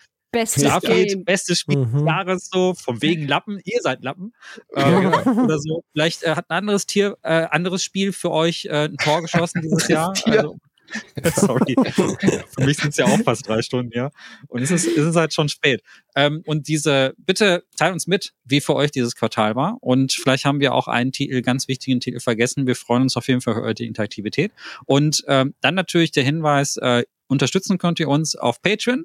Und ähm, wir verlinken natürlich da drauf. Und wenn euch äh, diese Folge gefallen hat, wir haben ganz viel, wo das herkam, ja. Also wir haben ganz viel davon. Genau. Ähm, und äh, wir würden gerne natürlich weitermachen, aber es geht nur mit eurer finanziellen Unterstützung. Deswegen würden wir euch, wir uns freuen, wenn ihr für uns äh, uns auch ein bisschen unterstützt auf patreon.com. Und wenn nicht, teilt diese Folge. Also das hilft auch. Also Ja. einfach an Mhm. Freunden zeigen, das gibt's hier, guck mal auf Aber YouTube, nur die, nur. Quartal 3. Ja. Die alle.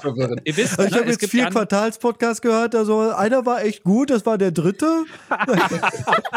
ja, bitte teilt diese Folge, das hilft uns auch unheimlich gerne. Also wie gesagt, ihr könnt Dürft diese ihr auch Folge auch auf, kopieren und schwarz kopieren, äh, Ja, auch öffentlich auf YouTube- ausstrahlen, das auf stört uns überhaupt nicht. Ihr könnt ein Reaction-Video darauf auf YouTube machen, das geht ja auch. Ne? Ihr könnt ja darauf reagieren, wie wir diese Folge machen. Das ist selbstverständlich. Das sitzen ist mit Popcorn und Inhalte. dann einfach immer lachen, äh, wenn der Lappen kommt. Ähm, ich freue mich. Äh, wir sehen uns im vierten Quartal bei der Besprechung zum vierten Quartal und äh, wir winken nochmal mit den Wir Starfield. noch mit unseren Lappen und, und alle mit ihrem Stern. Drei Lappen und ihr Stern wäre ein schöner Episodentitel, den wir nicht haben. Ich Ich mag euch- euch drei Pappnasen. Ich wünsche euch und den Zuhörern noch einen schönen Tag. Tschüss. Ich suche such das richtige Lied. Ich glaube, das hier ist es.